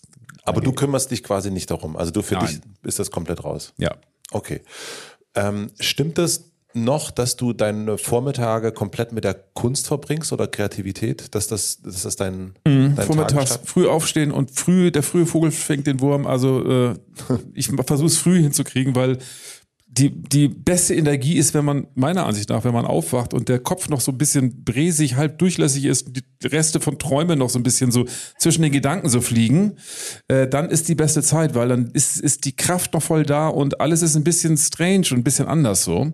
Und später, wenn man sich schon so eingenordet hat auf den Tag und auf dieses ganze Funktionieren und sowas, dann ist das viel zu statisch. Ich versuche also die Frischheit des Fremden aus der Nacht und aus dem Traum mit in die Arbeit zu nehmen. Und das gelingt mir ganz gut. Und was heißt das so uhrzeitmäßig? Bitte? Was heißt das so uhrzeitmäßig? Puh, also, also es passiert mir auch, dass ich um 6 Uhr da schon sitze, aber normalerweise würde ich sagen so um 8. Und wonach gehst du, was du dann an dem Morgen machst? Schreiben. Das erste ist immer Schreiben. Also Buch schreiben. Also die wichtigste, prioritär, die wichtigste Schreibarbeit ist das neue Buch. Danach kommt eine Kolumne oder irgendwie sowas oder Theatertexte.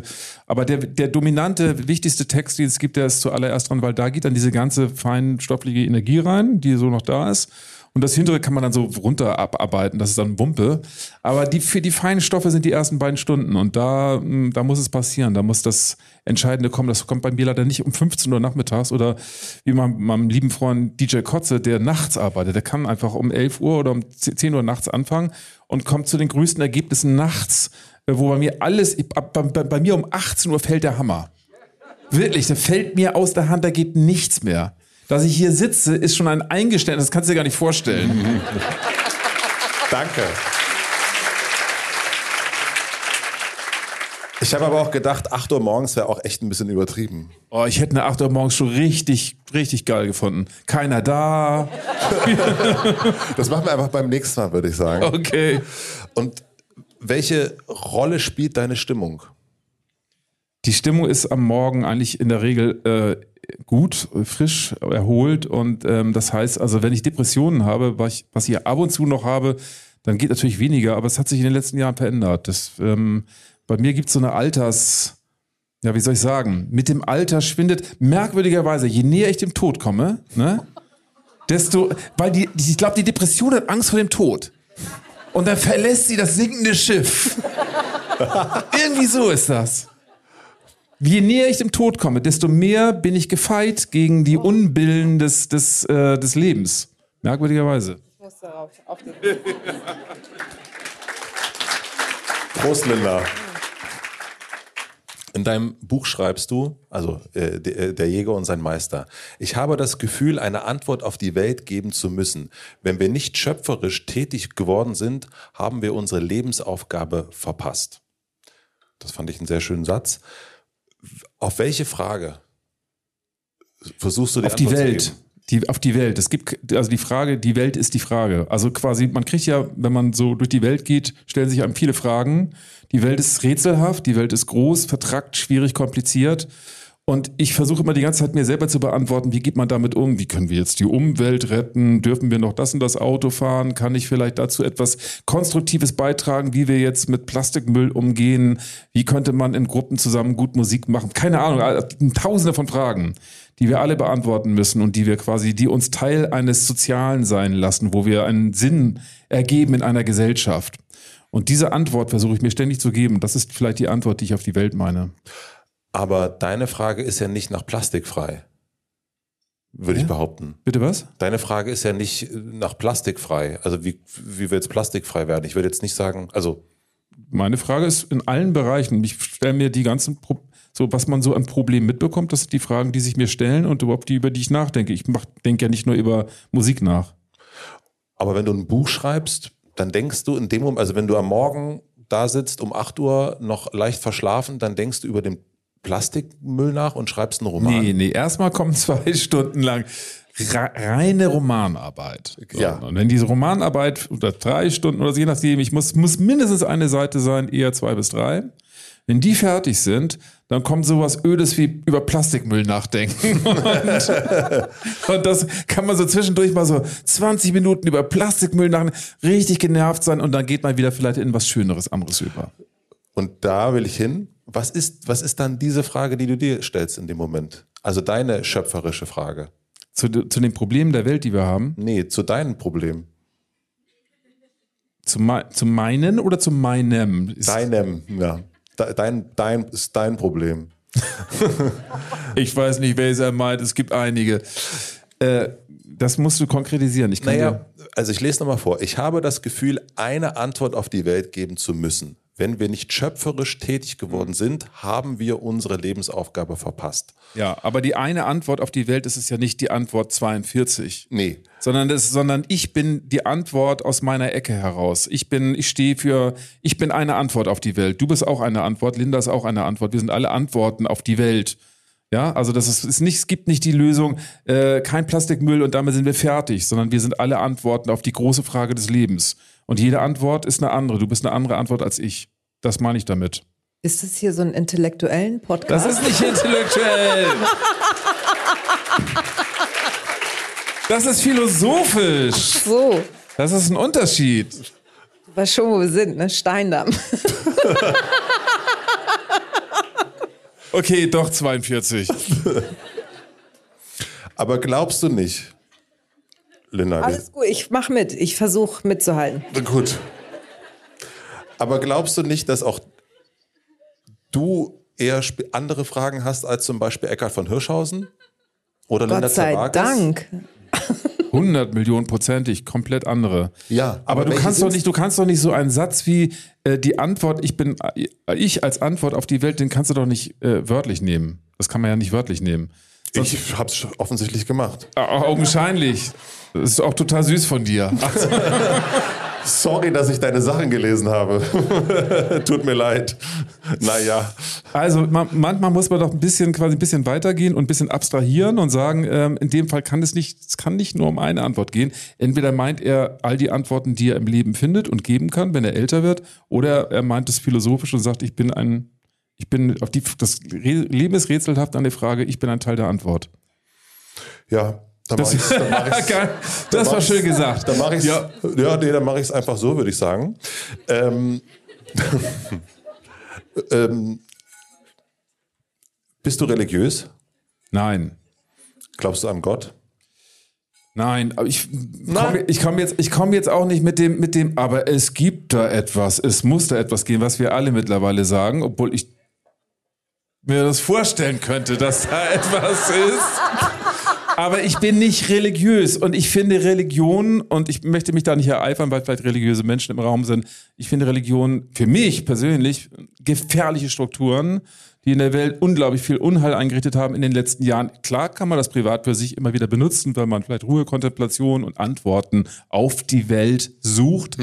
Aber vielmehr sind Religionen eben auch häufig benutzte Waffen von Leuten, die andere äh, in die Irre führen wollen. Und deswegen bin ich eben definitiv nicht religiös, sondern wenn dann spirituell. Und das ist ein Unterschied. Und wie zeigt sich diese Spiritualität?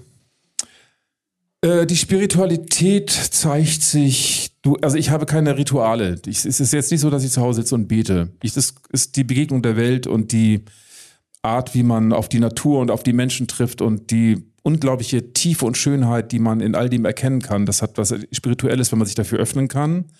Das kann ich auch nicht immer, das passiert mir ab und zu. Und ähm, wenn mir das widerfährt, dann begreife ich, was für ein unglaubliches Wunder das ist, an dem wir teilhaben dürfen.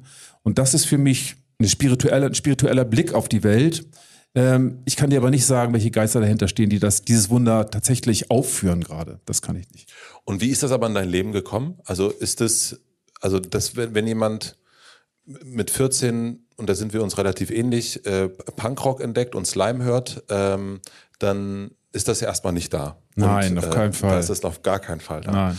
Äh, und wenn man sich Roddy Dangerblood oder so nennt, das ist gar nicht da. Nope. Ähm, aber irgendwann kommt es ja so reingeflattert. Für, für mich, bei mir war es, glaube ich, Soul-Musik, was mir das gebracht hat, weil Soul viel mit Spiritualität äh, arbeitet und Gospel und so.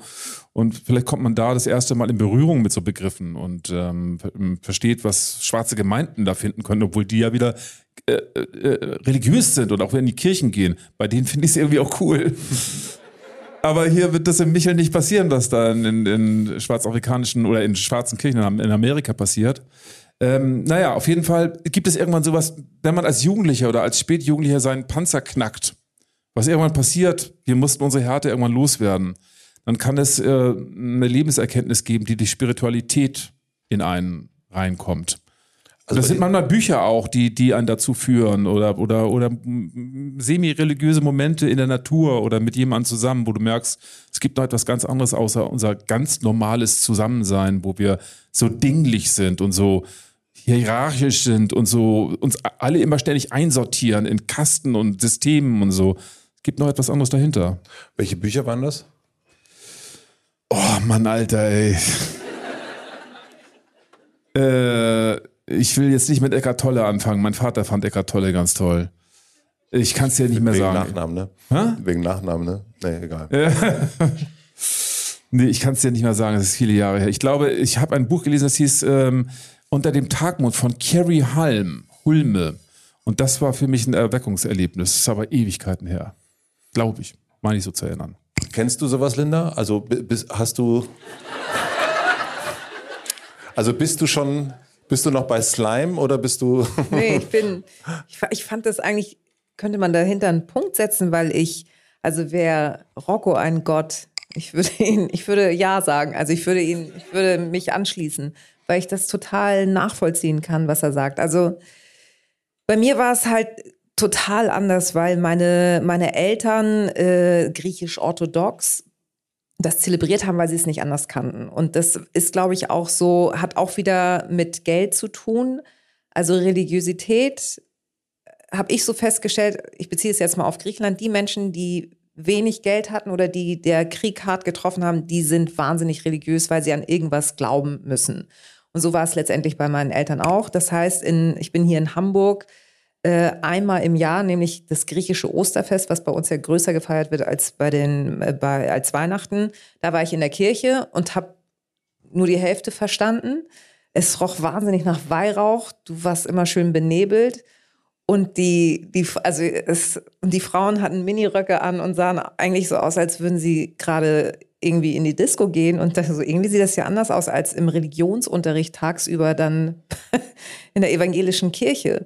So und ich habe ein totales Problem, wenn du dann da ist halt irgendwie immer Stimmung und äh, auch wenn es natürlich traurig ist und mit aufstehen und dieser Weihrauch, der benebelt einen immer. Das das war immer so wow, krass. So, jetzt mal ganz mhm. blöd gesagt, so dann gehst du Religionsunterricht und gehst in eine evangelische Kirche und denkst so, was ist denn hier los?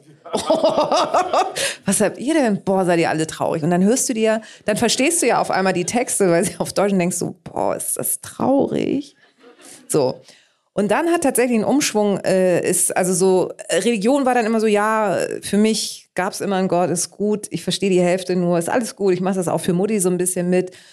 Und hin und wieder, wenn es mir schlecht geht, äh, falte ich meine Hände und stoßen Gebet aus und also bitte sieh zu, dass ich morgen irgendwie eine 2 Minus schreibe, damit es keinen Ärger gibt. Bitte, okay? So. Und wie war das? Hat's geklappt? Hin und wieder, nicht. Siehste? Manchmal hat's eine, äh, war das WLAN nicht, nicht da. so. Und dann muss ich aber ganz ehrlich sagen, dieser ganze Missbrauchsprozess in der katholischen Kirche, das, da hat's auf einmal dann so Klick gemacht. Ich so, boah, ist das alles eklig. Und das, was mit dieser Machtmissbrauch, da ist das so klar geworden und seitdem habe ich ein totales Problem damit. Also da ist es mir, das ist so, vielleicht auch, weil ich so oft darüber berichten musste, ähm, war das so, ih, war, nee, Moment mal, aber das war doch irgendwie immer unantastbar. Es hatte so was Unantastbares in unserer Familie. Mhm. Und das bröckelte. Und seitdem habe ich mit Religion ein Problem. Und deine Mutter? Natürlich nicht. Das darf ich dir niemals sagen. Niemals. Ich faste auch immer noch eine. Was mache ich aber nur so, damit ich, weil ich lustig, ich habe fast, es gibt 40 Tage Fasten vor Ostern. Ich mache das eine Woche, dann esse ich, um mir zu beweisen, dass ich es schaffe, eine Woche ohne Fleisch und vegetarisch und dann ab, äh, die, ab Mittwochs dann auch von Mittwoch bis Sonntag ähm, vegan. Und ich habe immer in dieser einen Woche habe ich Bock auf Milchschnitte, obwohl ich die nie esse. Es ist jedes Mal habe ich Bock auf Milchschnitte und ich denke, das gibt's doch nicht. Die hat damals. Aber Milchschnitte ist doch gar kein Fleisch drin. Kannst du doch nicht. Milchschnitte jetzt mit Wurstgeschmack. Geil. Also wer ist dein Chefboss? Milchschnitte eigentlich. Milchschnitte. Ja, eigentlich Milchschnitte. Wie ist bei dir damals, äh, Rocco, in, in Lütchenburg, bei mir war es Gröden, ähm, bei dir 5000 Einwohner, bei mir immerhin 2000.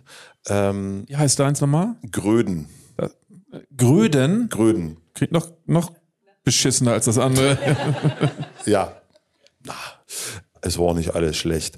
Ähm, wie ist der Punk nach, also ich habe mich ja schon immer gefragt, wie ist denn der Punk nach Gröden gekommen, aber wie ist denn der Punk nach Lütchenburg gekommen? Daniel Richter, der berühmte Maler, ich weiß nicht, ob äh, hier kunstinteressierte Menschen sind, aber das ist deutschlandweit, hat, hat ein gut, gutes Ranking, sag ich mal so. Und der hat den Punk nach Lütchenburg gebracht. Es gab vorher vielleicht schon zwei andere, die, die, aber der war der Aktive, der nach Kiel und nach Hamburg, nach Berlin gefahren ist, die Platten gebracht hat, Susie and the Banshees und so angeschleppt hat und dann als erster auch so schräge, merkwürdige Klamotten anhatte. Ich würde mal sagen 78 oder 79 und so und dann ist das irgendwie in den, so ab 80, 81 auf uns jungen Hippies und jungen Hardrocker übergegangen. Und wie hast, also du hast das dann erst gehört und hast dich dann auch angefangen, äh, entsprechend zu kleiden und umzubenennen? Ja, ich war, ich, ich war erst ACDC Hardrock-Fan, ja. mhm. dann Hippie für ein halbes Jahr. Und dann kam aber Jörg Seemer und Sönke Seemer, das waren beide Bauern aus Saatchendorf. Also richtig, richtige, echte Bauern. Und die waren aber die ersten Punks dieser jüngeren Generation und sind direkt vom Trecker runter mit stacheligen Haaren und so. Und da ich gedacht, hey, wenn, wenn die beiden Punks sind, dann muss ich da wohl auch mit drauf auf den Trecker. Das geht ja wohl nicht anders. Und dann bin ich mit aufgesprungen. Und wie fanden das deine Hippie-Eltern? Scheiße, richtig scheiße. Also ich fand sie natürlich auch scheiße und sie fanden mich scheiße, weil ich, weil das hat natürlich keiner verstanden in der Nachbarschaft und vor allen Dingen in der Verwandtschaft nicht, weil wenn man sich die Haare so ausrasiert, als wenn man, als wenn überall so Brandflecken wären und und die komplette Kleidung zerreißt und sowas, es ist, wie soll das, wie sollen das Leute verstehen? Das war zu dem Zeitpunkt gab's das so nicht. Hippies waren ja schlampig, aber immerhin waren die Klamotten noch halbwegs heil, ungewaschen und so. Bei uns war alles nur noch Schrott und zer einfach nur noch Müll. Was ich damals irgendwann festgestellt habe, dass die Punks aber extrem spießig auch sind. Ja. Ist das kommt dazu. Inwiefern? Na, wir haben äh, Musik gemacht und wir waren ja dann irgendwie, irgend, irgendwann sind wir auf diesen ganzen Hamburger Wahnsinn abgefahren, Studio Braun äh, drüber gelacht und Tokotronic immer schön gehört. Und äh, haben einen Proberaum gehabt und neben uns waren, ähm, war eine Punkband. Und das war der, und ganz viele andere Bands in diesem Komplex und das waren die ordentlichsten im ganzen Komplex. Räumt ihr bitte euren Müll weg? Das so, war wirklich völlig, völlig verrückt. Und natürlich aber auch äh, diese ganze, was darf sein und was nicht. Also es hat ja auch so, eine, so ein strenges Regelwerk. Also ich fand das irgendwann irrsinnig spießig. Okay, das hat sich aber auch verändert, weil am Anfang, als Punkrock aus England rüber kam und hier in Deutschland äh, anfing, da war das so eine Art quasi, quasi Do-it-yourself-Bastel-Workshop. Und weil es diese ganzen Nieten und diesen ganzen Kram nicht zu kaufen gab, den es in der Carnaby Street in England schon gab, hat man sich das alles irgendwie selber gebaut. Und das war deswegen sehr lustig und sehr, sehr mh, hm, kreativ und so.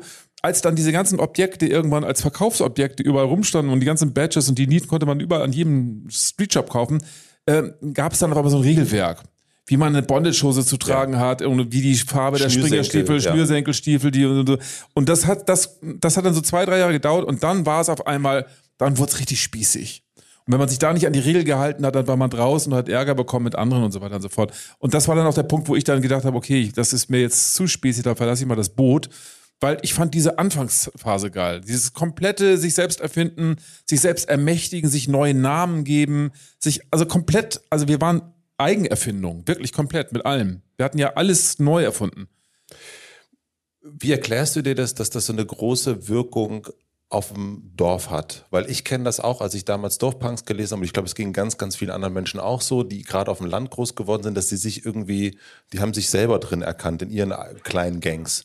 Und normalerweise denkt man, ja, wir ziehen mal schön aufs Land, ist behütet und so weiter. Und man denkt, hier, wo sind wir gerade? Äh, Steintor? St. Georg hier ist es krass, aber eigentlich ist es in Lütchenburg St. Georg. Ja, ja hier Stein, also hier ja. ist es, äh, man denkt eigentlich von der Großstadt, dass es krass ist, aber ich habe es immer, also die krassesten Schlägereien habe ich immer auf dem Dorf erlebt.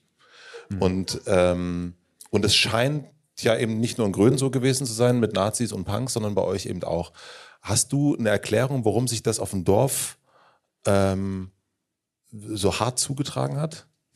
Also ähm, das hat was tatsächlich mit den mit den jeweiligen Spots zu tun. Also erstmal ist die früh 80er Jahreszeit eine total ähm, eine diese ganzen Jugendgangs gab es ja alle in dieser Zeit, ne? Tets, äh, Punks, äh, Skins, äh, Popper und so. Es gab keine Ahnung sechs, sieben, acht äh, Gruppierungen, Rocker und so weiter und so fort. Und es war ein Phänomen, das vielleicht in dieser, in diesem gewaltvollen Aufeinandertreffen sowas wie 10, 15 Jahre angehalten hat. Dann verschwand das irgendwann. Aber ab 85 verschwand das langsam wieder. Also es ist zum einen der Zeit ganz stark geschuldet und zum, zum anderen den Orten. Und bei mir gab es einen Ort, der hieß Disco Schröder. Und bei Disco Schröder gehörte das zum guten Ton. Am Freitag um spätestens halb elf, dass jemand mindestens drei, vier Zähne ausspuckte an der einen Stelle. Die nächste Stelle da vorne am Eingang, da muss dann auch noch mal zwei, drei Zähne gespuckt werden. Es wurde überall gearbeitet, in den Mann rein, richtig stark gearbeitet. Und einer wurde mit dem Stacheldrahtzaun dann so halb erwürgt und so. Und solche Sachen, das war halt schön, wenn das um 11 Uhr schon, wenn ein Großteil der Arbeit schon gemacht war. Und, und das ist, würde ich sagen, wäre auf dem Dorf heute auch noch in dieser, in dieser, ähm, in diesem, in dieser ähm, breiten, äh, ausgestellten Art möglich. Allerdings haben die ganzen Landdiskotheken geschlossen. Die sind jetzt, die gibt's nicht mehr, die sind umgezogen in irgendwelche Suburbs. Genau, ich hätte jetzt gedacht, es hat vielleicht auch was damit zu tun, weil die Busse da nie fahren. Und man deswegen dann irgendwann rebelliert. Die Busse, weil, weil man nicht abgeholt wird oder Nee, weil die ja immer- gefühlt ja immer nur alle zwei Stunden fahren und deswegen rebellierst du, weil du denkst, hier geht ja eh nichts. Du kommst ja nicht von A nach B. Und dass du deswegen Ja. sagst, so, ja, dann mache ich jetzt halt hier meine eigene Krawall-Alarm. Also, der, äh, wenn du zwei Stunden warten musst und du fühlst dich halt scheiße und alle fühlen sich halt scheiße, dann kann man diese zwei Stunden halt aneinander verbringen. Das stimmt. Das also würde ich unterstreichen, ja. Du hast erst von deinem Panzer gesprochen, diesen, den harten Panzer. Und du hast äh, mal gesagt, ich war stolz auf jede Narbe, die ich hatte und die ich zugeführt hatte. Und dann habe ich gelesen, dass ein Typ namens Klodeckel äh, dir die Nase gebrochen hat. Äh, stimmt das? Ja. Ja, okay. Der kam einfach von hinten an, der war wirklich echt immens groß. 220 oder irgendwie sowas. Klodeckel. Ja, und Klodeckel hieß so, weil die seine Hände, ich habe große Hände, seine Hände waren doppelt so groß. Wie Klodeckel. Und der kam so an und hat mich umgedreht, einfach oben meinen Kopf angefasst und das ganze, das ganze Objekt so umgedreht und hat dann mich so runter, ich konnte überhaupt gar nichts machen. Nee, ist völlig so willenlos und hat dann so in mich reingearbeitet. Das spritzte nur nach allen Seiten, das Blut irgendwie, die Nase gebrochen und so. Man war wie so ein Püppchen in seinen Händen. Das war einfach völlig egal, ob man noch irgendwas gesagt hat. Wenn er dich hatte, ging es halt zur Sache. Das, Ja, klar. Klodeckel halt. ne? Klodeckel, genau. Ich Aber- bin ihm dann Jahre später bei Favila begegnet und ich, das steht, glaube ich, auch in dem, in dem Buch drin. Ich, ich, bin, ich bin an ihm vorbeigefahren, da, da kam Klodeckel. Und ich habe gedacht, ey, Alter, ich bin jetzt, keine Ahnung, 40, es ist soweit, es ist soweit. Und dann habe ich gesagt zu meiner Freundin, die den Wagen fuhr, fahr weiter, es ist noch nicht so weit.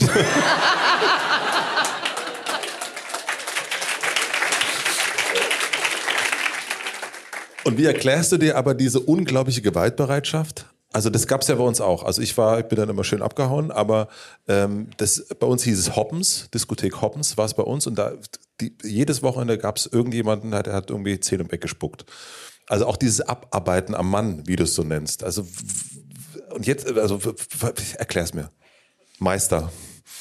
Ey, das ist original, ähm, das ist, das ist, das kann man, ich, ich bin mir nicht sicher, ob das in ganz Deutschland und zu jeder Zeit gleich ist. Ich vermute aber, dass es das ist. Und männliche Initiation hat damit etwas zu tun. Wir Männer werden ja nicht wie in anderen Völkern von ihren Vätern in die Männlichkeit eingeführt. Mit 12, 13, 14, 15, 16, 17, 18 Jahren. Wir müssen nicht in merkwürdige Handschuhe reingreifen, in denen Ameisen äh, stecken, die dir so wehtun, dass du zwei Stunden lang durchschreist und danach bist du ein Mann.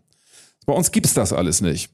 Deswegen musst du dir deine Männlichkeit, deine Initiation, die Gewalterfahrung, ein Mann zu sein, sich sie zu bluten, das auszuhalten, die musst du dir selber erkämpfen.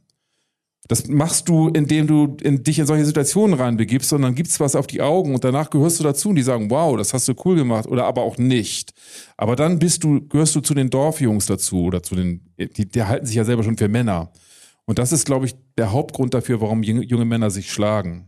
Abgesehen von, dem, von den Überschüssen an, an schlechten Botenstoffen, die sie in sich haben. Was, was sagst du den, äh, frag, frag für eine Freundin, ähm, was, was sagst du den, den Jungs, die jetzt groß werden in der Stadt, die mit Instagram und TikTok groß werden? Haben die das auch noch oder ist das weg?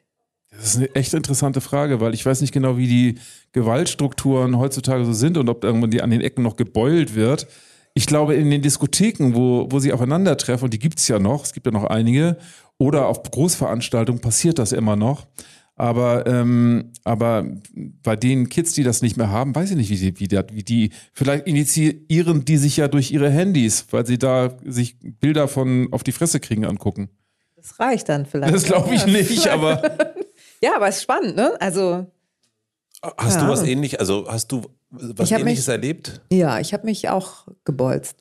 Ernsthaft? Wirklich, ich habe in der ersten Klasse, habe ich mich Das kommt jetzt überraschend. Ja, das war Peter. Peter kam, glaube ich, aus Österreich. Und der hat mich, der hat irgendwie nicht losgegangen. Ich habe dann, ich habe, äh, und ich hatte, ich, ich wurde mal eine Zeit lang tatsächlich äh, von meiner Nachbarin gemobbt. Und ich war ja, ich war total, ich war damals sehr schmächtig. Ich habe äh, Kneifen beißen, tat richtig schön weh. Damit habe ich das gemacht. Und äh, dann haben die irgendwie in der großen Pause auf mich gewartet und dann habe ich Karotten schon am Ende der Stunde heimlich in den Mund gesteckt und zerkleinert und hatte halt den ganzen Mund voll mit Karotten.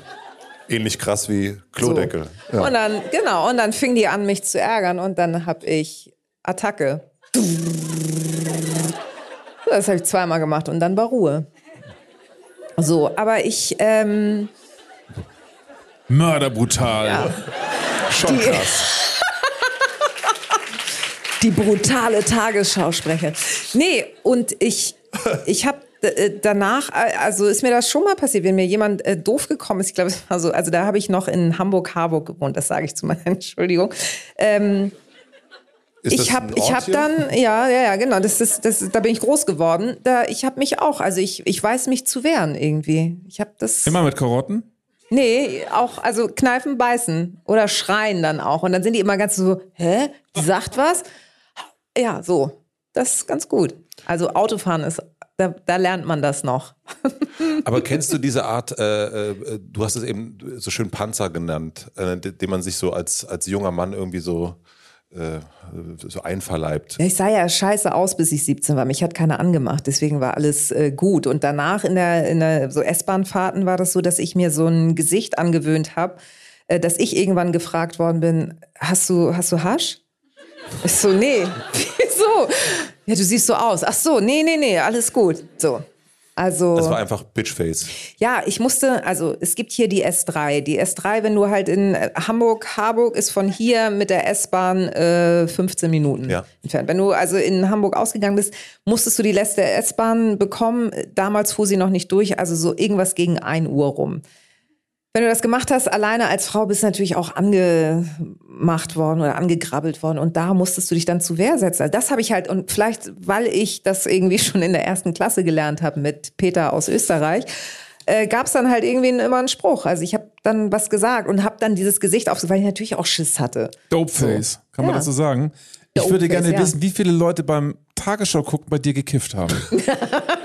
das würde mich mal Oder sie gefragt haben, was hat sie wieder unterm Tresen? Wie viele Tütchen hat sie wieder abgemischt, abgepackt?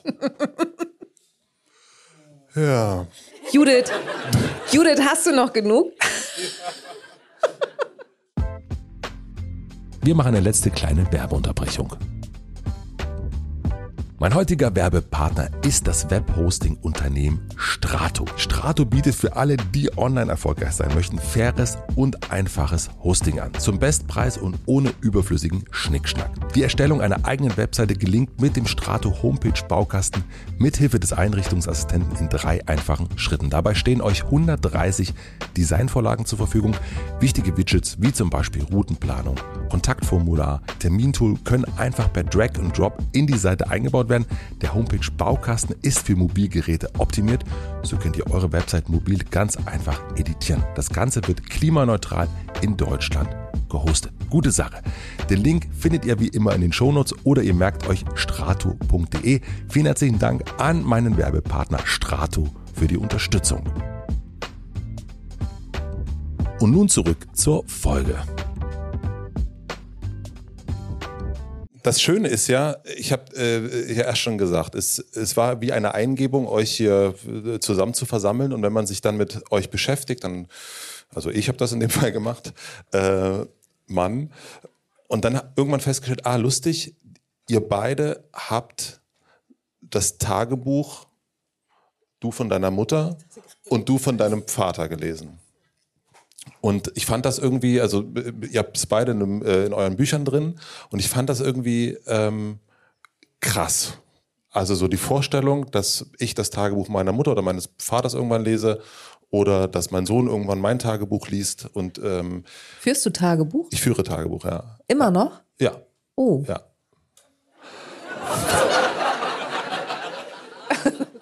oh. Du bist ja. Ja, nee, gut. Was? Linda. Kenn ich. Also vielleicht, nee, ich habe mich das, ich, ich frage das tatsächlich so selten, ob jemand noch Tagebuch führen würde. Ich hatte, ich habe das früher ein bisschen gemacht, umgestiegen dann Hardcore auf Poesiealbum. Mhm. In allen vier, Lieben, äh, vier Ecken soll Liebe drin stecken. Ähm, nee, aber ich führe kein Tagebuch. Führst du noch Tagebuch? Nee, ich finde auch das Tagebuch, ich finde Tagebuch ein interessantes Phänomen, weil die Wahrheit über Tagebuch ist, man tut ja mal so, als ob das, als wenn man das für sich selber macht, aber in Wahrheit schreibt man es für die Nachwelt. Nee, glaube ich nicht. Doch, doch, doch, mein Lieber. doch, doch, doch. Also. also, ich habe ja in, in, deinem Buch ist sind ja ein bisschen kleine Versatzstücke vom Tagebuch deines Ganz Vaters. rot. Ich habe drüber, ich musste drüber nachdenken und muss aber sagen, dass es äh, und spätestens, wenn man das äh, von deinem Vater gelesen hat, ich weiß nicht, ob du daran noch gearbeitet hast, aber das ist äh, so derartig weit von dem entfernt, was ich da reinschreibe. Also rein dem und den und so weiter. Ähm, Schreibst du denn so rein? Mhm. Schreib rein. Heute Rocco getroffen und Linda. War super. War super. Linda ist lustig, Rocco auch. Linda hat das mit den Möhren gemacht. Und ganz lustig, die fanden sich beide gegenseitig so cool. Und dann haben sie sich kennengelernt und fanden sich dann nett. Es war ein schöner Tag. Gute Nacht. genau. So würde ich das ungefähr reinschreiben. Ja. Ich sag ja, für die Nachwelt. Für die, es ist auf jeden Fall was für die Nachwelt. So, also, aber, wie war das für euch, diese Tagebücher zu lesen? Deine Mutter hat dir das Tagebuch gegeben, was ich auch krass finde, hier lies mal. Und du hast es nach dem Tod gefunden, oder? Wie war das für euch, das zu lesen? Also bei mir war es tatsächlich, es war ein indirektes Tagebuch. Die hat so ein bisschen ihre, ihre Geschichte aufgeschrieben, so dieser Beweggrund, warum ist sie nach Deutschland gekommen. Ähm, und du hast einfach ein bisschen mehr noch verstanden. Also du bist ja irgendwie mit 18, 19 bist ja einfach nur genervt und denkst, boah, ich durfte so viele Sachen nicht und immer sind die so streng und äh, dies und das geht nicht und dann auch noch hier in die Kirche und überhaupt. Und dann liest du das und merkst so, okay, die hatte auch Träume, die hatte irgendwie auch eine Sehnsucht, dass aus ihr was wird. Sie wollte Schauspielerin werden. Sie wollte Schauspielerin werden tatsächlich. Die hat auch ähm, in Griechenland, in Thessaloniki, hat sie bei ihrer Schwester zwischenzeitlich gewohnt. Und äh, da gab es Senior Franco und bei dem, der, ein Freund von ihrer Schwester hat sie mitgenommen und sie fand es faszinierend. Und da kam es dann dieses Ding, ähm, das hat sie ihrem Vater, ist dann ins Dorf gefahren, hat sie ihrem Vater vorgeschlagen, sie würde doch gerne Schauspielerin werden wollen. Und er so, nee, dann, also, das war damals so, dann bist du wie eine Nutte. Das geht nicht.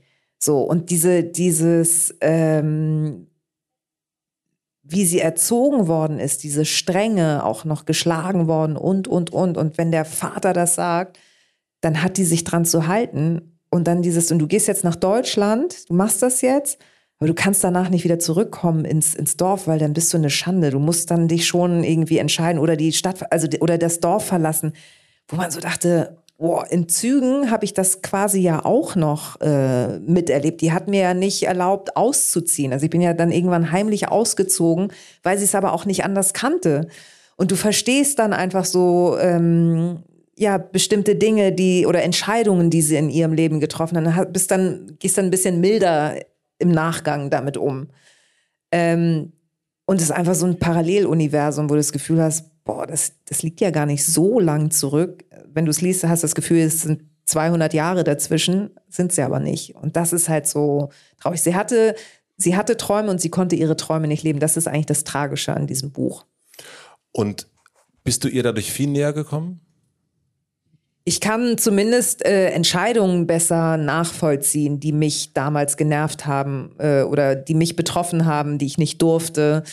Das, das konnte ich nach, äh, nachvollziehen und habe ihr quasi im Nachhinein verziehen. Ach so, also und dann auch ausgesprochen, nachdem du das gelesen hast? Meine Mutter kann darüber nicht gut sprechen. Das ist Deswegen eher, hat sie das ja, ich glaube ja. Das war so dieses lies mal und dann ist gut. Deswegen, das habe ich dann mit mir quasi ausgemacht. Also sie weiß es nicht. Also, also nee, wir, wir, haben schon auch darüber gesprochen äh, und dann kommt, kommt ihre Geschichte immer, also so dieses, man hat so das Gefühl, sie, sie braucht eigentlich immer noch mehr Aufmerksamkeit für dieses schwere Leben, so, wo man dann aber irgendwann sagt, so jetzt ist gut, du hast das alles nicht mehr, du bist in einem freien Land, nutzt das. So, also so ist dann eher so dieses, jetzt geh weiter. Und äh, ich, ich mag das nicht immer in der Vergangenheit rumdrehen immer diese alten Probleme wieder und wieder aufwälzen, sondern dann lass uns jetzt den Fortschritt angehen. So. Und das fällt ihr schwer. Sie, sie bleibt einfach so ein bisschen drin in dieser, in diesem Leben, in diesem traurigen Leben, was sie hatte. Vielleicht, weil sie auch nicht den Mut hatte, rechtzeitig zurückzugehen. Und dieses, äh, das verpasst zu haben, was man eigentlich machen wollte? wollte. Ja, mhm. das, ist, das ist eigentlich die große Tragik. Und dann natürlich auch immer diese permanente Angst, die damit daherkommt, mhm. die dann ja auch auf die Kinder übertragen wird, wo dann auch irgendwann so denkst, so, nee, eigentlich, ich weiß, Angst regiert uns hier, aber eigentlich habe ich gar keinen Bock drauf, weil es viel zu anstrengend. Aber so weit musst du erstmal kommen oder diesen ja. Mut musst du erstmal haben, so weit zu denken, wenn du anders aufgewachsen bist. Deswegen war dann wahrscheinlich auch dieses, also ne, wir haben erst so ein bisschen Witze drüber gemacht, aber dieses dann eben nicht mehr ähm, Gong-Sprecherin sein, eher so Vielleicht ein kommt Ding. das daher, ja. Und dann aber auch so, so mutig zu sein, dass du das dann machst, weil sie es eben nicht war. Ja, vielleicht ist das tatsächlich. Aber weißt du was, du bist auch die Erfüllung ihres eigenen Traumes geworden. Und wenn das auf einmal nicht mehr gongt, dann gongt es auch für sie nicht mehr. Weil du bist ja. dieser Traum, du ja, bist wahr geworden. Weißt das, du? Ja, es kann tatsächlich sein. Du hast das eingelöst. Und das ist für sie, glaube ich, auch ein Verlust, wenn du das auf einmal nicht mehr machst, weil ein Teil von ihr in dir das gemacht hat und diesen unglaublichen Gipfel erklommen hat. Das, das Tragische jetzt ist tatsächlich, als sich das, also man hat einfach gemerkt, auch dieser Stolz, der in ihr, in ihr war, aber gleichzeitig auch ist ihr klar geworden, was sie nicht gemacht hat, dass mhm. sie ihre Träume, das ist in Gesprächen klar geworden, weil sie diese Geschichte immer wieder und immer wieder erzählt hat und du dann einfach gemerkt hast, so, tja, es waren andere Zeiten. Sie, sie hatte nicht den Mut, sich gegen ihren Vater aufzulehnen. Hatte sie nicht. Hat das irgendwas in der Beziehung zu deinen Kindern verändert? Ähm, ich habe das, ich habe diese, diese Angst und auch dieses äh, immer aufs Negative, es könnte was passieren, das habe ich nicht. Mhm. Gott sei Dank habe ich das nicht. Und deswegen gut, das sagt wahrscheinlich jede Mutter über ihre Kinder, sind die, glaube ich, ganz gut geraten. Und ich gebe denen so einen, so einen Grundoptimismus mit.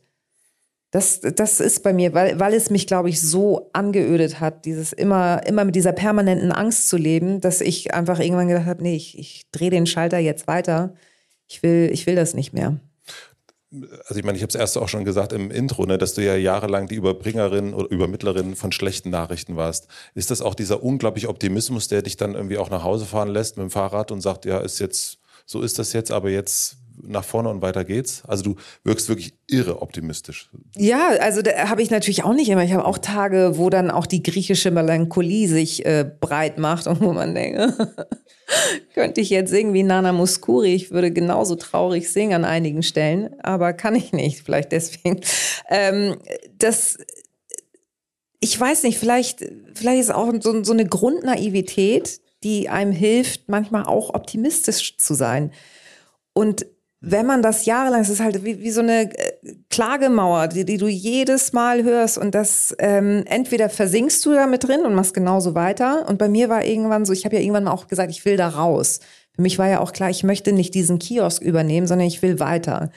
Und dann hatte ich in diesem ersten Job, ich habe äh, ich hab nicht studiert, auch weil ich dann meine Mutter unterstützen musste im Kiosk und es nicht fertig gebracht habe, in eine andere Stadt zu gehen, habe ich da ja weitergemacht und habe einfach gemerkt, ich, ähm, ich, ich will das nicht. Ich will weiter und habe dann in dieser Werbeagentur gearbeitet, wo dann das erste Mal Menschen kamen so, du bist, äh, deine Ideen sind total gut, du bist, du hast was Kreatives in dir. Das war so, ich? so, und dann, dann, dann nimmst du das an und bist, da bist du, das war so wie auf Droge sein, weil ich so dachte, ehrlich?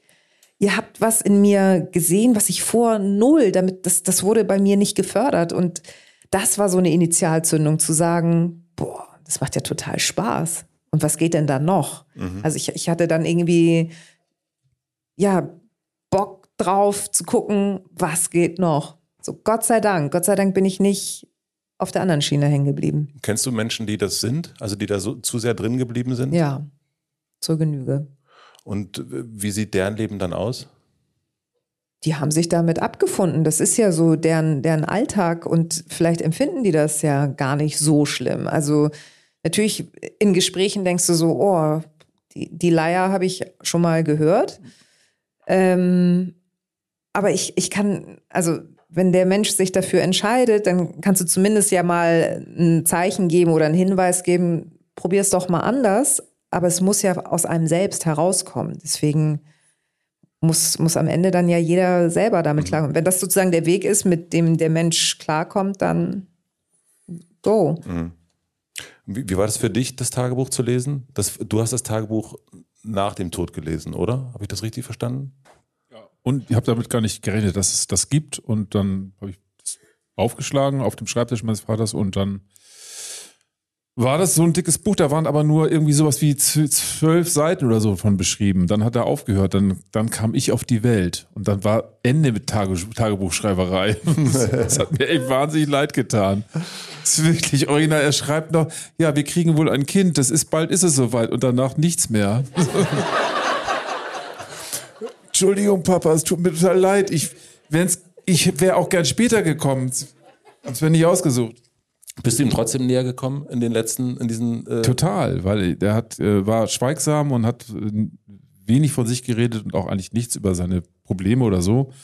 Und da taucht auf einmal äh, all das auf, was ich aus mir auch kannte und dieses ein künstlerisches oder, oder konstruktives Leben zu führen mit künstlerischen Aspekten und so weiter. Was hat er sich alles ersehnt mit 18, 19, 20 Jahren und hat das geglaubt, dass das wirklich wichtig für ihn ist und es hat sich nicht eingelöst. Hat sich das nicht eingelöst, weil er nicht den Mut auch an dich hatte? Oder ja, aber er hat, die, er hat aufgrund, weil zwei Kinder auf die Welt kamen, mein Bruder und ich, hat er diese Lehrerlaufbahn eingeschlagen, hat das Geld rangebracht. Meine Mutter ist auch Lehrerin geworden, beide haben das Geld rangebracht. Und irgendwie sind sie auf dieser Schiene hängen geblieben. Und äh, mit, äh, mit irgendwie sowas wie 65 hat er mir immer gesagt, ich habe das falsche Leben geführt. Ich hätte, und dann hat er gesagt, Tischler werden sollen. Was ich auch einen guten Beruf finde. Aber er wollte, also er hat sein, sein Leben am, am, also vor der Klasse verbracht als Deutschlehrer und an diesen verfickten äh, Diktatheften, jeden verfickten Nachmittag. Also ich habe den Mann einfach meine ganze Kindheit nicht gesehen, weil er immer da oben gesessen hat und diese beschissenen Hefte korrigiert hat. hat alle denken immer, der Lehrer, die machen hier nichts und so. Der hat wirklich, ich, der war immer in diesem Kabuft und hat diese Hefte korrigiert. Das war grotesk. Und ähm, und insofern war er weg. Er war ein, Schemen, ein Schemenvater für uns. Der fand gar nicht statt. Hat er dir mal erzählt, warum er nicht Tischler geworden ist? Hat er sich nicht getraut oder wegen der Kohle oder was war der Das Grund? war so, hat er gesagt. Das hat sich so einges, es ist so passiert. Und als es dann am Laufen war, dieser Zug, ist er, hat er, glaube ich, den Weg von dem, von dem Gleis runter nicht mehr gefunden. Also, ja, wie soll man dann, wenn man irgendwie ein festes Einkommen von, keine Ahnung, 2000 Mark hat oder 2500 Mark, mit 28 sagen, wie, wo kriege ich jetzt eine, eine, Tischlerstelle, wo ich genau das gleiche Geld um die Familie und so weiter und so fort, das ging dann nicht mehr. Der Zug rollte und er ist einfach durchs ganze Leben einmal durchgerollt und der war noch Pianist in einer Lehrer-Jazzband, da haben die so Dixieland, also When the Saints Go Marching In und sowas zu Hause gespielt. Das war für mich natürlich die Hölle auf Erden. Und für meine Punk-Freunde auch, die habe ich sofort aus dem Wohnzimmer rausgehalten. Hört ihr das nicht an, was sie da spielen? Das macht eure Ohren kaputt. Nicht da reingehen. Hört lieber Slime. Hört lieber Slime, aber nicht Dixieland Jazz. das war die Hölle. Aber das haben sie dann auch irgendwann aufgehört. Und dann ist das Leben wirklich genauso an ihm vorbeigezogen, wie er sich das nicht gewünscht hat und wie er das mit 19 in sein Tagebuch reingeschrieben hat. Und das ist natürlich ein Drama eigentlich. Totales Drama. Und wir haben erst schon über diesen Stolz gesprochen, den deine Mutter so doll hatte. War dein Vater dann auch krass stolz auf dich? Also, weil du ja im Grunde dieses künstlerische Leben ja wirklich vollkommen durchspielst eigentlich. Das hat er mir nie gesagt. Mein Vater konnte, äh, war sehr für sich und hat so, Begriffe wie Stolz oder so sowieso gar nicht in den Mund genommen. Äh, das heißt aber nicht, dass der ein verknöcherter Spießer war. Der war ein ganz toller Mann, der aber extrem bescheiden war und eher still war. Nur wenn man dem mal so zwei Bier gab, dann konnte der anfangen, Geschichten zu erzählen, die äußerst komisch waren über die bayerische Verwandtschaft, wie kaputt die war und so. Aber ansonsten hat er das meistens für sich behalten. Der hat dann, konnte nicht sowas sagen wie, ich bin stolz auf dich. Das wäre unmöglich gewesen für ihn. Und meine Mutter ist kurz vor, Moment, vor dem Moment gestorben, wo sie hätte auf mich stolz werden können. Ich habe ich hab Dorfpunks geschrieben, da war sie ein Jahr tot und da ging bei mir das langsam erst richtig los. Davor war das eher so eine Art Vorgeplänkel. Das war für mich natürlich ein Drama. Ich wollte meiner Mutter gerne was beweisen. Mein Vater war immer zurückhaltend. Ich hätte meiner Mutter gerne gezeigt, dass da was funktioniert. Aber als es anfing zu funktionieren, war sie schon weg. Und ist das für dich jetzt auch weg? Also dieses, also manchmal hat man ja, wir haben erst über meine Frage geredet, der Chefboss. Ähm, ist das jetzt dieser, dieser Stolz, die Eltern stolz machen? Ich habe mit jemandem gesprochen, dessen Namen ich jetzt nicht nennen möchte, der sagte, dass er immer noch, oder vielleicht auch nur sie, ähm, die Eltern stolz machen möchte, obwohl die gar nicht mehr leben. Also ich hätte meine Eltern gerne stolz gemacht. komischerweise, mir kommt das auch schwer über die Lippen. Ich finde den Begriff Stolz auch irgendwie blöde. Aber tatsächlich, die Wahrheit ist, ehrlich gesagt, ich hätte meine Eltern, glaube ich, gerne stolz gemacht. Weil die ja immer nur an mir gezweifelt haben, von wegen Schrotthaare und irgendwie Stachelhaare und irgendwie alles. Äh, die haben daran nicht geglaubt. Und ich habe gedacht, ich ziehe das durch und irgendwann komme ich zurück, dann zeige ich euch, dass es doch funktioniert. Und das hat, hat sich eben nicht eingelöst, weil als ich zurückgekommen bin und es funktioniert hat, war sie mit 61 Jahren schon gestorben. Viel zu früh. Und er hat sich dann nicht anmerken lassen. Und hab, ich habe hab das irgendwo gelesen oder gehört, ich weiß nicht, ob das stimmt, dass du jetzt wieder ein Haus da äh, gemietet hast, gekauft hast, da in der Nähe, wo du groß geworden bist. Stimmt das? Mhm, das stimmt. Warum hast du das gemacht? Weil es extrem schön ist. Also diese Landschaft ist da tatsächlich, ist also da genau in der Hochbachter Bucht, da kommt nichts, also da kannst du die ganze, ganze verfickte Nordsee, kannst du in der Pfeife rauchen dagegen, ey. Aber also ich kenne das ja, also ne, da gibt es ja die Parallele, ne, 5000, 2000 Seelendorf und für mich ist das nach Hause da wieder zurückzuziehen, das wäre für mich absolut unvorstellbar. Also ich kann mit War für mich auch völlig undenkbar, eine völlig, also völlig undenkbar. Äh, es gab bloß dieses Haus an diesem unglaublich geilen Spot zu einem völlig absurden Preis. Und als wir das dann gekauft hatten, bin ich die ersten Wochenenden, wenn wir dorthin gefahren sind, nach zwei Tagen geflüchtet. Wie, äh, wirklich, bloß zurück nach Hamburg, bloß zurück nach Hamburg, weil die Geister der Vergangenheit quasi wie so Schichten überall durch die Landschaft gehuscht sind. Meine eigene, meine Jugend, meine Freunde, all das war, es war alles bevölkert von diesen Geistern. Es war schrecklich, schrecklich. Ich glaube, ich habe da sechs Jahre lang in einer einzigen Panikstarre, wann ich wieder nach Hamburg kann, verbracht. Und irgendwann veränderte sich das dann und auf einmal habe ich gemerkt, jetzt bin ich alt genug und mich interessieren Diskotheken nicht mehr so richtig doll. Und auch, ich muss auch nicht mehr jedes Wochenende auf dem Kiez rumhängen und so. Das ist nicht mehr so wichtig. Und dann hat sich das relativ schnell gedreht und jetzt kann ich mir kaum noch vorstellen, ich weiß gar nicht, warum ich nach Hamburg gekommen bin. Nur wegen euch hier. ah. Jetzt kommt eine etwas äh, spirituelle Frage. Ich weiß, die kommen hier sehr gut an auf der Bühne. Also, Rudolf Steiner, der Anthropo Anthroposoph, glaube ich, sagt man das, oder? Ist das richtig? Anthroposoph. Anthroposoph. Hm, naja, sowas. Kannst ruhig Po sagen in dem Zusammenhang. der hat gesagt, äh, behauptet, dass man sich seine Eltern bei der Geburt selbst aussucht. Ja, klar. so. Jetzt nehmen wir mal an, es stimmt. Das können wir ja mal ganz kurz tun. Ähm, was sagt das über eure Elternwahl? Über euch? Weisheit von unserer Seite, würde ich sagen, oder Linda? würde ich genauso unterschreiben. Weisheit. Weisheit, Geschmack, Zielgenauigkeit. Und, und Haare. ja, so jetzt. Naja, da kommen wir. Gut. Das zusammengefasst. Schneiden wir raus, okay. Hätte ja sein können. Hätte also, können. Ich, also mal ganz im Ernst, ich, also ähm, das ist mir eine Stufe zu weit. Also so, das, das ist so, nee, lass mich morgen einkaufen gehen und alles ist okay. Ja, das, ist okay. Weißt, ich bin da ein bisschen pragmatischer fahren. Das ist mir, das ist mir eine spirituelle Stufe zu weit. Aber Rocco wollte gerade ernsthaft antworten. Ja, ja. Wollen wir ihn lassen? Ja, mach. Nee, ich wollte, also nein, ich glaube daran nicht. Ich finde, ich finde bloß. Ich, ich weiß auch nicht, ob ich daran glaube, aber wenn man äh, irgendwas haben die Eltern ja doch mit einem zu tun. Naja, aber das, was, das, was wir miteinander zu tun haben, ist, dass wir unsere Eltern erziehen. Ja, also die Eltern erziehen dann auch uns, aber wir ziehen auch unsere Eltern. Also insofern gibt es schon so ein Zwiespieler dazwischen. Das beginnt bloß vielleicht nicht, indem wir irgendwo rumfliegen und uns jetzt gerade das Paar aussuchen, sondern das beginnt dann in dem Moment, wo wir im Körper der Mutter und später ist ja ein Zwiespiel. Das gibt es schon von beiden Seiten. Das ist nicht nur, nicht nur Eltern auf Kind, das ist auch Kind auf Eltern. Ja, das glaube ich auch. Aber davor, dass wir davor uns jemand aussuchen, das halte ich auch für Spökenkrieg-Kram. Gut. Aber es gibt ja trotzdem, hast du ja gerade, hast du ja selber gerade zugegeben, äh, auch das, das von oben auf uns kommt und wieder zurück. Und was würdest du sagen, ging zurück von dir? Äh, Moment, das musst du mal genauer erklären, die Frage. Also, du hast gerade gesagt, ähm, dass die Eltern auf uns und wir auf die Eltern wirken. Mhm. Und jetzt habe ich mich gefragt, was von dir auf deine Eltern gewirkt hat was von mir auf meine Eltern, ich hab, war enorm früh ein, ähm, glaube ich, sehr anstrengendes Kind. Schon, äh, extrem früh Kann schon. Kann ich mir vorstellen. Mhm. Ich war extrem behaart, sah enorm scheiße aus. Die Krankenschwestern haben gesagt, als ich das Kind durch den, oh Gott, wie gehört denn das? Und so, das, ja. Ich habe auch Fotos gesehen, ich kann es ja selber kaum glauben. Das ist, sah einfach Also sind wir doch wieder bei den Haaren, habe ich ja gar nicht Ja, ey, total ätzend. Irgendwie so Haare, die so bis über die Augen. Es sah einfach total bescheuert aus. Überhaupt gar nicht cool, wie jetzt. Ja, gut. Okay. Dann, ähm, dann, ja, na gut. Es kann ja auch sein, dass es. Also, du hast. Er, hm? Hast du denn eine Antwort drauf? Also beschäftigst du dich damit öfter mit der Frage? Also ich bin so froh, dass wir beim Podcast sind und nicht aufgenommen werden, weil ich glaube, meine Augen sind gerade, haben sich gerade gedreht vor lauter Denken und ich bin auf keinen Satz gekommen. Also warum, wa warum interessiert dich, warum stellst du so eine Frage? nee, wirklich, also.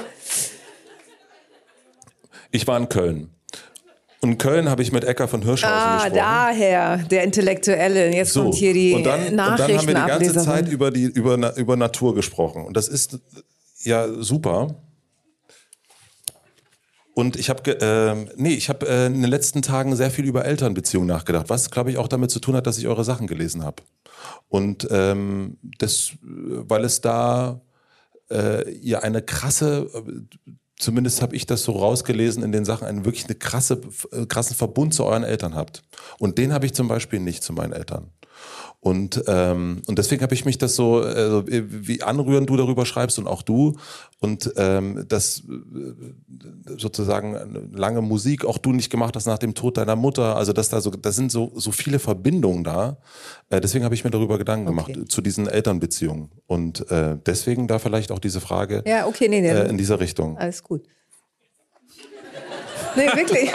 Alles gut, alles gut. Nee, ist okay. Aber, aber, die, aber die Wahrheit ist, es haben, wir haben ja wirklich nicht alle Glück mit ihren Eltern, wie viele hier im Saal wissen. Man kann auch Pech mit seinen Eltern haben oder so Halbpech, dass die einem nicht richtig nahe kommen. Oder man kann auch richtige Scheißeltern haben, die äh, vor 70 Jahren hier in Deutschland, wie es häufiger gegeben hat. Und ähm, deswegen, wenn man da das Glück hatte, dass einem die Eltern nahe kommen, solange sie leben, dann können die eben. Meine Eltern waren, ich hatte, ich hatte Glück mit meinen Eltern. Die haben es zwar total übertrieben und haben es nicht hinbekommen und es gab enorme Probleme, aber ich habe gesehen, im Nachhinein begriffen, dass alles, was sie probiert haben, der Versuch war, mit mir zurechtzukommen und mich nicht äh, kaputt gehen zu lassen und auf mich zu achten und so. Du hast das erzählt, dass dieses äh, sich selbst erschaffen, das kommt ja, eigentlich ist es ja eine, eine Punk-Sache, aber man muss sich da ja auch hingezogen fühlen, zu sagen, ich bin jetzt nicht mehr der, wie mich meine Eltern genannt haben, sondern ich bin Roddy Dangerblood und irgendwann werde ich Rocco Schamoni und ich ähm, lehne sozusagen alles das ab, was mir irgendwie hingelegt worden ist. Hast du dieses, hast du dich für dich oder hast du dich für andere erschaffen? Mein, meine, mein, Dein Film sozusagen, den, den Rocco Schamoni-Film. Das ist, ähm, ich glaube, man tut immer alles am Ende für sich selber, um sich selber zu finden, zu spiegeln, man selbst zu werden. Man weiß ja mit 15 noch gar nicht, wer man ist. Ich habe mich immer gefragt, wer bin ich eigentlich? Jetzt frage ich mich das nicht mehr. Ich habe mich aber unendlich neu erfunden, weil ich immer dachte, nee, der bin ich. Nee, der bin ich. Bin ich ein Jeans-Typ? Nee, eher ein Cord-Typ. Keine Ahnung. So. Alles, weißt du, so ständig Neuerfindung und wusste immer nicht, bin ich das? Und so ab 30 langsam habe ich gemerkt, so ich bin so Jeans-Cord, so in der Mitte so. hat sich das so eingependelt. Weil Das dauert halt ewig, bis man sich so erkannt hat und begriffen hat, wer man ist. Das, weißt du, es gibt, aber es gibt, äh, bizarrerweise gibt es 14-jährige äh, äh, Leute, mir geht man auf der Straße, die, die wissen das. Aus irgendwelchen Scheißgründen gibt es Leute, die, die wissen das. Weil ich weiß nicht, was da passiert ist. Ich habe solche Leute auch schon getroffen. Aber andere suchen ewig nach sich. Das ist ein merkwürdiges Phänomen. Kennst du das auch? Absolut, aber ich habe auch lange gebraucht. Also was wahrscheinlich auch noch damit zusammenhängt mit diesem Kulturkreis. Also dass du sozusagen aus einem anderen Kulturkreis kommst und aber hier geboren bist und denkst, immer ist irgendwas anders. Und bis du dann irgendwann merkst, ich kann ja auch einfach zulassen, dass es äh, zwei Identitäten in mir gibt. Nämlich, wenn ich in Griechenland bin, dieses Gefühl von, kenne ich, ist mir total vertraut. Und wenn ich hier bin, so, ja, das kenne ich ja auch. Also warum muss es immer nur eine Sache geben? Es ist genauso wie diese äh, Frage, was ist Heimat für dich? Warum muss es nur eine Heimat geben? Es kann ja auch zwei geben oder mehrere Heimaten. So, also man, man muss das, aber bis ich so weit war, das für mich so zu definieren, brauchte ich einfach eine Weile. Ist das dann das Erwachsensein? Also dieses nicht mehr nach der Fra nicht mal danach rumzusuchen, wer man ist? Also ist das hängt vielleicht damit zusammen, aber auch so ein bisschen so mit sich selber klarzukommen, weil man einfach schon länger dann hier ist und sich dann fragt, so ja, was ist das? Oder weil du natürlich auch äh, von außen gefragt wirst und damit konfrontiert bist und dir dann selber auch mal die Frage stellst und dann auch mal sagst, so, warum muss es eigentlich immer diese Statuten geben? Eine Heimat, nee, geht doch nicht und so und nee, oder äh, lustigerweise kamen ja zu mir auch Menschen, die gesagt haben, ja, du bist ja Deutsche. Ich so, ja, aber, aber irgendwie ja auch nicht nur. Also ich habe hab ja auch dieses, diesen griechischen Anteil in mir. Und warum geht das nicht beides? So. Aber hast du das noch, dieses, was auch ganz oft äh, bei Gute Deutsche drin äh, als Thema war, und es ist ja auch auf dem Cover sehr sichtbar, ähm, zwei Stühle und du sitzt dazwischen. Ist das, fühlst du dich noch dazwischen oder fühlst du dich jetzt eigentlich so, dass du sagst, ich sitze jetzt einfach auf meinem Linda Zerwakis Stuhl? Ja, aber und der, der beinhaltet aber beides. Also ich habe diesen Stuhl für mich neu definiert. Ich, ich muss nicht äh, zwischen zwei Stühlen sitzen, um das irgendwie noch zu umschreiben, sondern mein das Stuhl. ist aber einen verdammt breiten Stuhl. Ja. Ja, aber das, aber. Und mit vier Beinen. Aber auf dem sitzt man gut oder den ich für mich ausgesucht habe, auf dem kann ich gut sitzen. Und ich glaube, das, darum geht's, dass du dir deinen Stuhl dann suchst und sagst so, das ist mein Stuhl. Dieses Ausgefranstsein, also eine ausfranzende Persönlichkeit oder dieses Alleskönner, Allrounder, wenn das über dich so geschrieben wird, fühlst du dich dann, ja, das bin ich? Ja, weil es, ich habe es ja, ich ja selber in die Welt gesetzt. Ich habe es ja behauptet von mir. Und das ist auch so. Ich bin, ich bin, ähm, ich mache einfach sehr viel und das hat was mit Langeweile zu tun. Ich langweile mich dann und finde irgendwie so ewig nur Platten aufzunehmen. Jedes Jahr eine neue Platte, Tournee, bla bla, Promotions, ödet mich an. Und weil mich aber ganz viel interessiert und mich immer frage, wie geht denn zum Beispiel Holzstich? Dann gucke ich mir Holzstich-Videos an bei YouTube und dann hole ich mir Holzstichwerkzeug und fange damit an. Das heißt, ich komme in keinem Bereich wirklich ernsthaft zur Meisterschaft. Aber ich kann eine ganze Menge, so ein bisschen. Strengt es dich manchmal an, Rocco Schamoni zu sein? Nee, das geht ganz, ganz von selber. Das läuft ganz ruhig vor sich hin und ist extrem angenehm.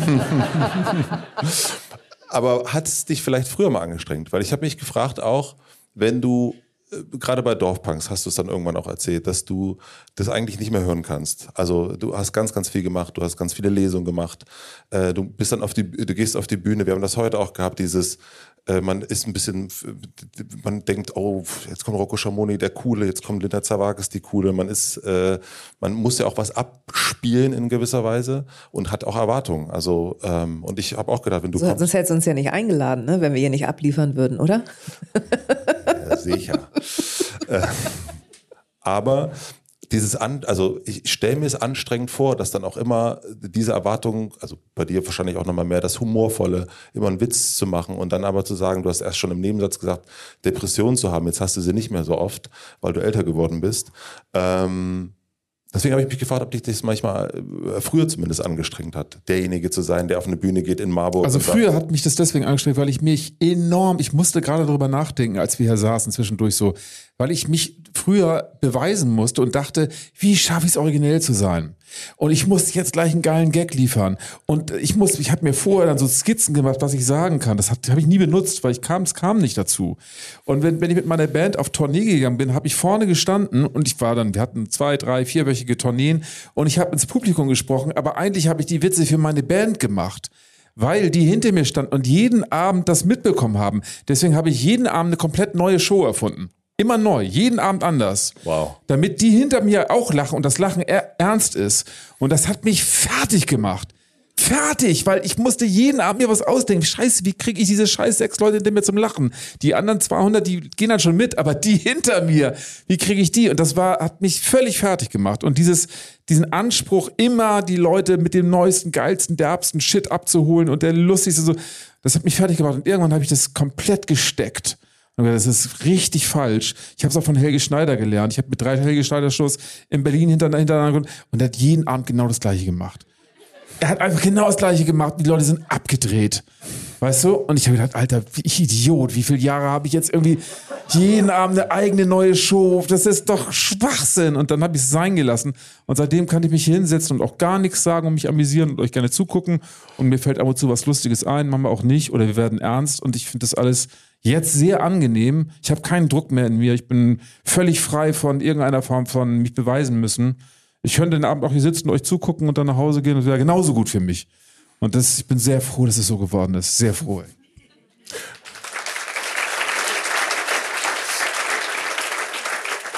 Das strahlst du auch total aus, finde ich. Also Danke. Das muss man schon danke. Ähm, und ist das, kommt das dann einfach irgendwann? Also hört das auf? Frage für einen Freund. Das ist eine gute Frage, weil ich, ich bin, ab und zu beobachte ich Leute, bei denen ich das Gefühl habe, die sind auch im Alter noch eitel. Mhm. Und äh, die müssen sich beweisen und hervortun und zeigen, wie geil sie als Typen sind. Meistens sind das eher Typen als Frauen, finde ich. Gibt auch Frauen, die so sind, aber wenige. Aber bei Typen ist das so, das hält sich manchmal auch ins, ins Alter hinein. Und die tun mir unglaublich leid, weil die, glaube ich, nur verlieren können. Denn irgendwann sind ja doch, doch die Leute nicht mehr da. Das Publikum ist irgendwann weg oder die Freunde und dann bist du halt nichts.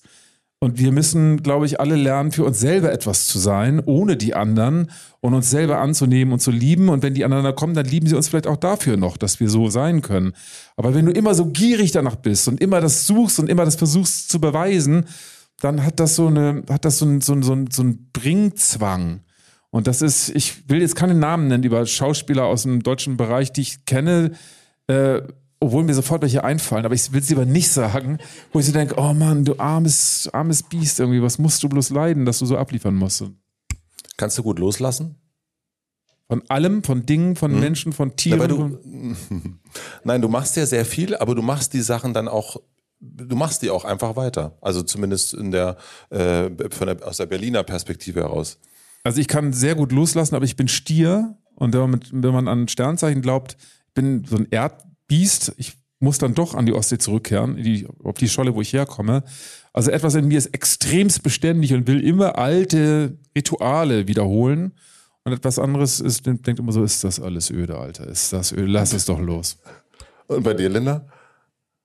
Ich kann ganz gut auch loslassen. Also ich, ich bin, ich bin Löwe. Ich, ich schreie dann halt. Also ich, dann, wenn ich mich über irgendwas äh, echauffiere. Ihr regt euch auf über religiöse Fragen und kommt hier mit Sternzeichen, wirklich. Ja. Also echt jetzt. So.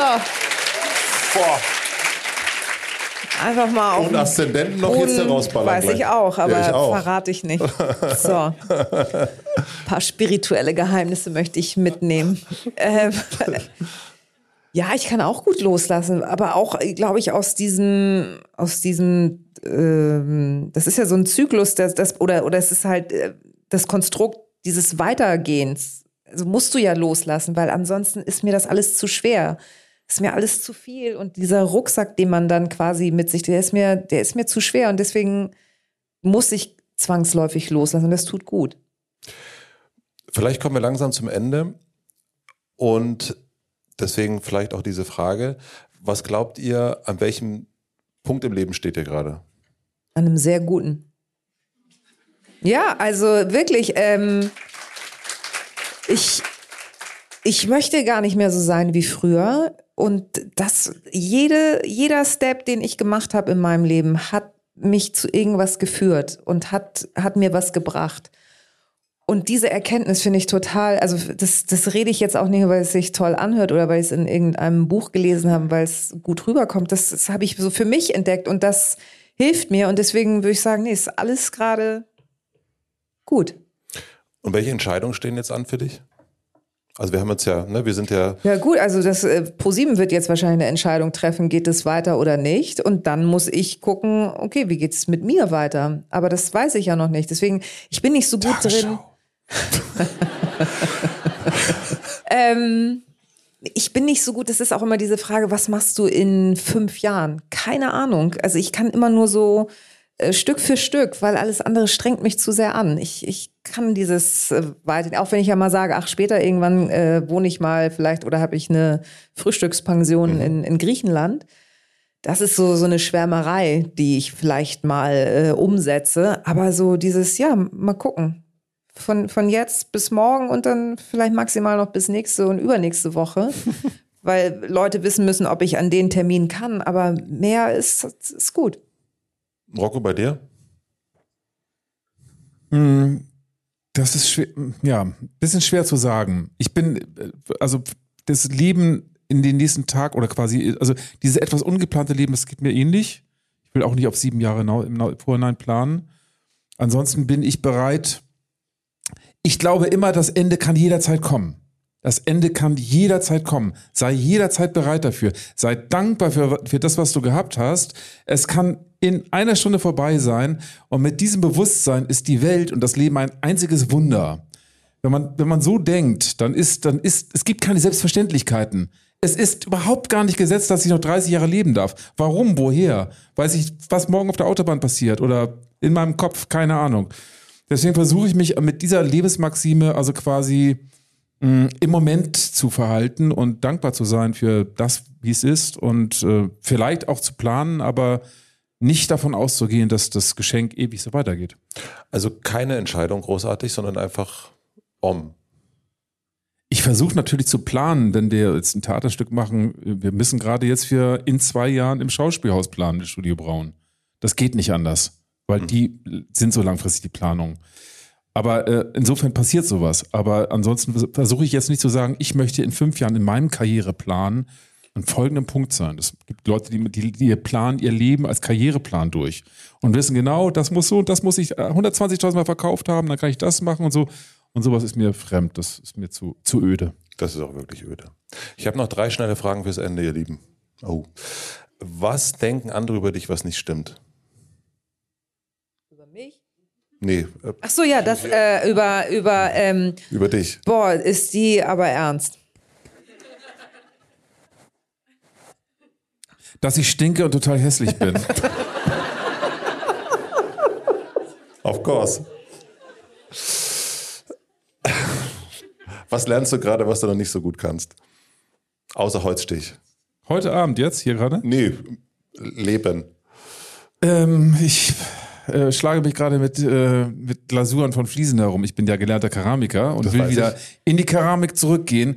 Und ich mache so viele Fehler gerade, so viele Fehler. Und gerade lerne ich wieder ein bisschen mehr, wie man an ein spezielles Blau herankommt, was ziemlich nah an dem Blau von dem, von dem schrottigen Teppich da dran ist. Äh, bei mir ist es was, was ich lernen möchte. Und zwar, ich möchte kraulen lernen, also vom, beim Schwimmen. Ich kann nicht kraulen und ich möchte das gerne lernen. Und ich komme gerade nicht dazu, aber das ist der nächste Schritt. Du guckst, als hätte, hätte ich irgendwie Nee, einen Traktorführerschein jetzt irgendwie gesagt. Nee, ich kann, ich kann dir einen Tipp geben. Ja? Du musst dich ähm, mit Thilo Mischke treffen. Ach so, hast du ja schon mal gesagt. Ja, genau, ist immer noch. Also guck mal, wie lange dieser Traum äh, noch. ja, aber der ist ja in Berlin. Also ich muss irgendwas in Der Hamburg. kommt auch zu dir. Zuschriften bitte an Tagesschau. Info at tagesschau.de. Sie kommt wieder zurück. Ich glaube, dass sie kommt wieder, Rocco. So, und die letzte Frage, äh, Linda, du hast, du weißt, du weißt noch deine erste Antwort, die du mal gegeben hast. Das ist die lustigste Antwort ever. Ich, Oh äh, die Gott, letzte Frage ist, was würdet ihr auf eine große Plakatwand am Alexanderplatz schreiben? Was habe ich nochmal geantwortet? Rhythm is a dancer. Ach ja, genau. Weil es so philosophisch klingt. Ich würde es, ich würde es unterstreichen einfach nur. Du bist einfach wirklich eine Philosophin.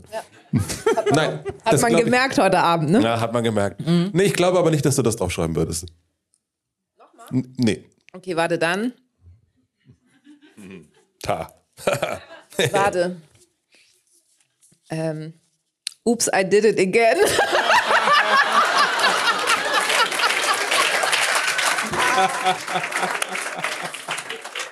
Der ist noch besser als der erste. Ja, auf jeden Fall. Der ist wirklich super. Der verstört mich auch, also nicht mehr. Unterstreichen und Und du Kann so? ich nicht toppen, das ist unmöglich zu toppen. Ich würde das kürzeste Gedicht der Welt nehmen von Muhammad Ali. Me, we.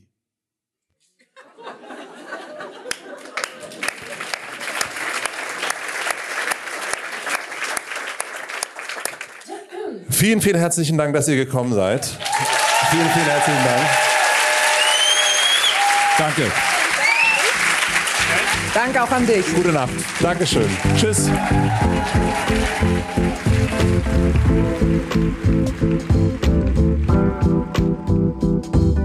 Das war Linda Zerwakis und Rocco Schamoni im Hansa Theater in Hamburg. Hier mit einer leicht gekürzten Version, denn das Ende ist wirklich noch ein bisschen ausgeufert. Natürlich gab es noch die Feuershow. Das musste natürlich sein. Das ließ sich hier aber nicht so richtig übertragen. Ihr hört es gerade so ein bisschen im Hintergrund. Rocco hat seinen Finger natürlich in ein brennendes Schnapsglas äh, gesteckt. Der Finger hat natürlich gebrannt, er hat ihn ausgepustet, eine kleine Chaos-Situation. Linda musste das natürlich auch machen. Und dann kippte irgendeine Flasche um und plötzlich brannte die Bühne in Hamburg. Dann kam jemand auf die Bühne schnell gerannt, hat das Feuer Gott sei Dank ausgekriegt. Fast hätten wir drei Idioten das Hansa-Theater abgebrannt. Es war kurz brenzlig, aber irgendwie auch lustig. Ein ganz, ganz, ganz besonderer Abend. Für mich eins der schönsten Locations auf der ganzen Tour und ich freue mich schon, wenn ich nächstes Jahr dort wieder sein kann. Aktuell planen wir, dass ich nicht nur einmal im nächsten Jahr im Hansa-Theater bin, sondern vielleicht drei oder viermal. Das also meine kleine regelmäßige Residenz in Hamburg wäre. Das fände ich doch großartig. Vielen, vielen herzlichen Dank an alle, die an diesem Abend dabei waren und natürlich auch auf der ganzen Tour. Für mich ist es überhaupt nicht selbstverständlich, dass ihr euch Tickets gekauft habt, dass ihr euch einfach darauf eingelassen habt, dass ihr einfach neugierig gewesen seid, nicht wusstet, was dort passiert. Ich wusste es auch nicht. Die Abende waren alle komplett anders und ich weiß natürlich auch, dass diese Live-Stimmung auch aus dem Hotel Matze so ein bisschen was anderes macht.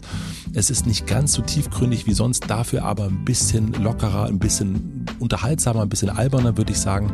Ich mag es, dass es ab und zu diese Stimmung gibt, freue mich aber auch schon, dass jetzt die nächsten Gespräche wieder ganz regulär, zumindest fast regulär, im Podcaststudio in Berlin stattfinden werden. Herzlichen Dank an meinen Booker Philipp Stürer von All Artist und Wilko Hermann. Herzlichen Dank an Alexander Kralisch, Mario Reetz und David Noel, die mich so wunderbar auf dieser Tour begleitet haben. Meine Kumpels, wir haben diesen Anlass genutzt, dass wir mal wieder einen kleinen Ausflug machen konnten. Die haben auch auf ihre Gagen verzichtet, genauso wie ich auf meine Gage verzichte, denn ich werde die Einnahmen, die bei mir landen, am Ende spenden. Wir suchen da gerade lokale Organisationen raus, die wir quasi mit eurem Eintrittsgeld unterstützen wollen. Ich werde euch da auf dem Laufenden halten. Herzlichen Dank auch an Maximilian Frisch für den Mix und den Schnitt, an Lena Rocholl für die redaktionelle Unterstützung und an Jan Köppen für die Musik. Nächste Woche geht's hier, wie gesagt, regulär beziehungsweise fast regulär weiter. Ich wünsche euch jetzt erstmal einen schönen Tag, eine gute Nacht. Bis nächste Woche. Euer Matze. Thank you.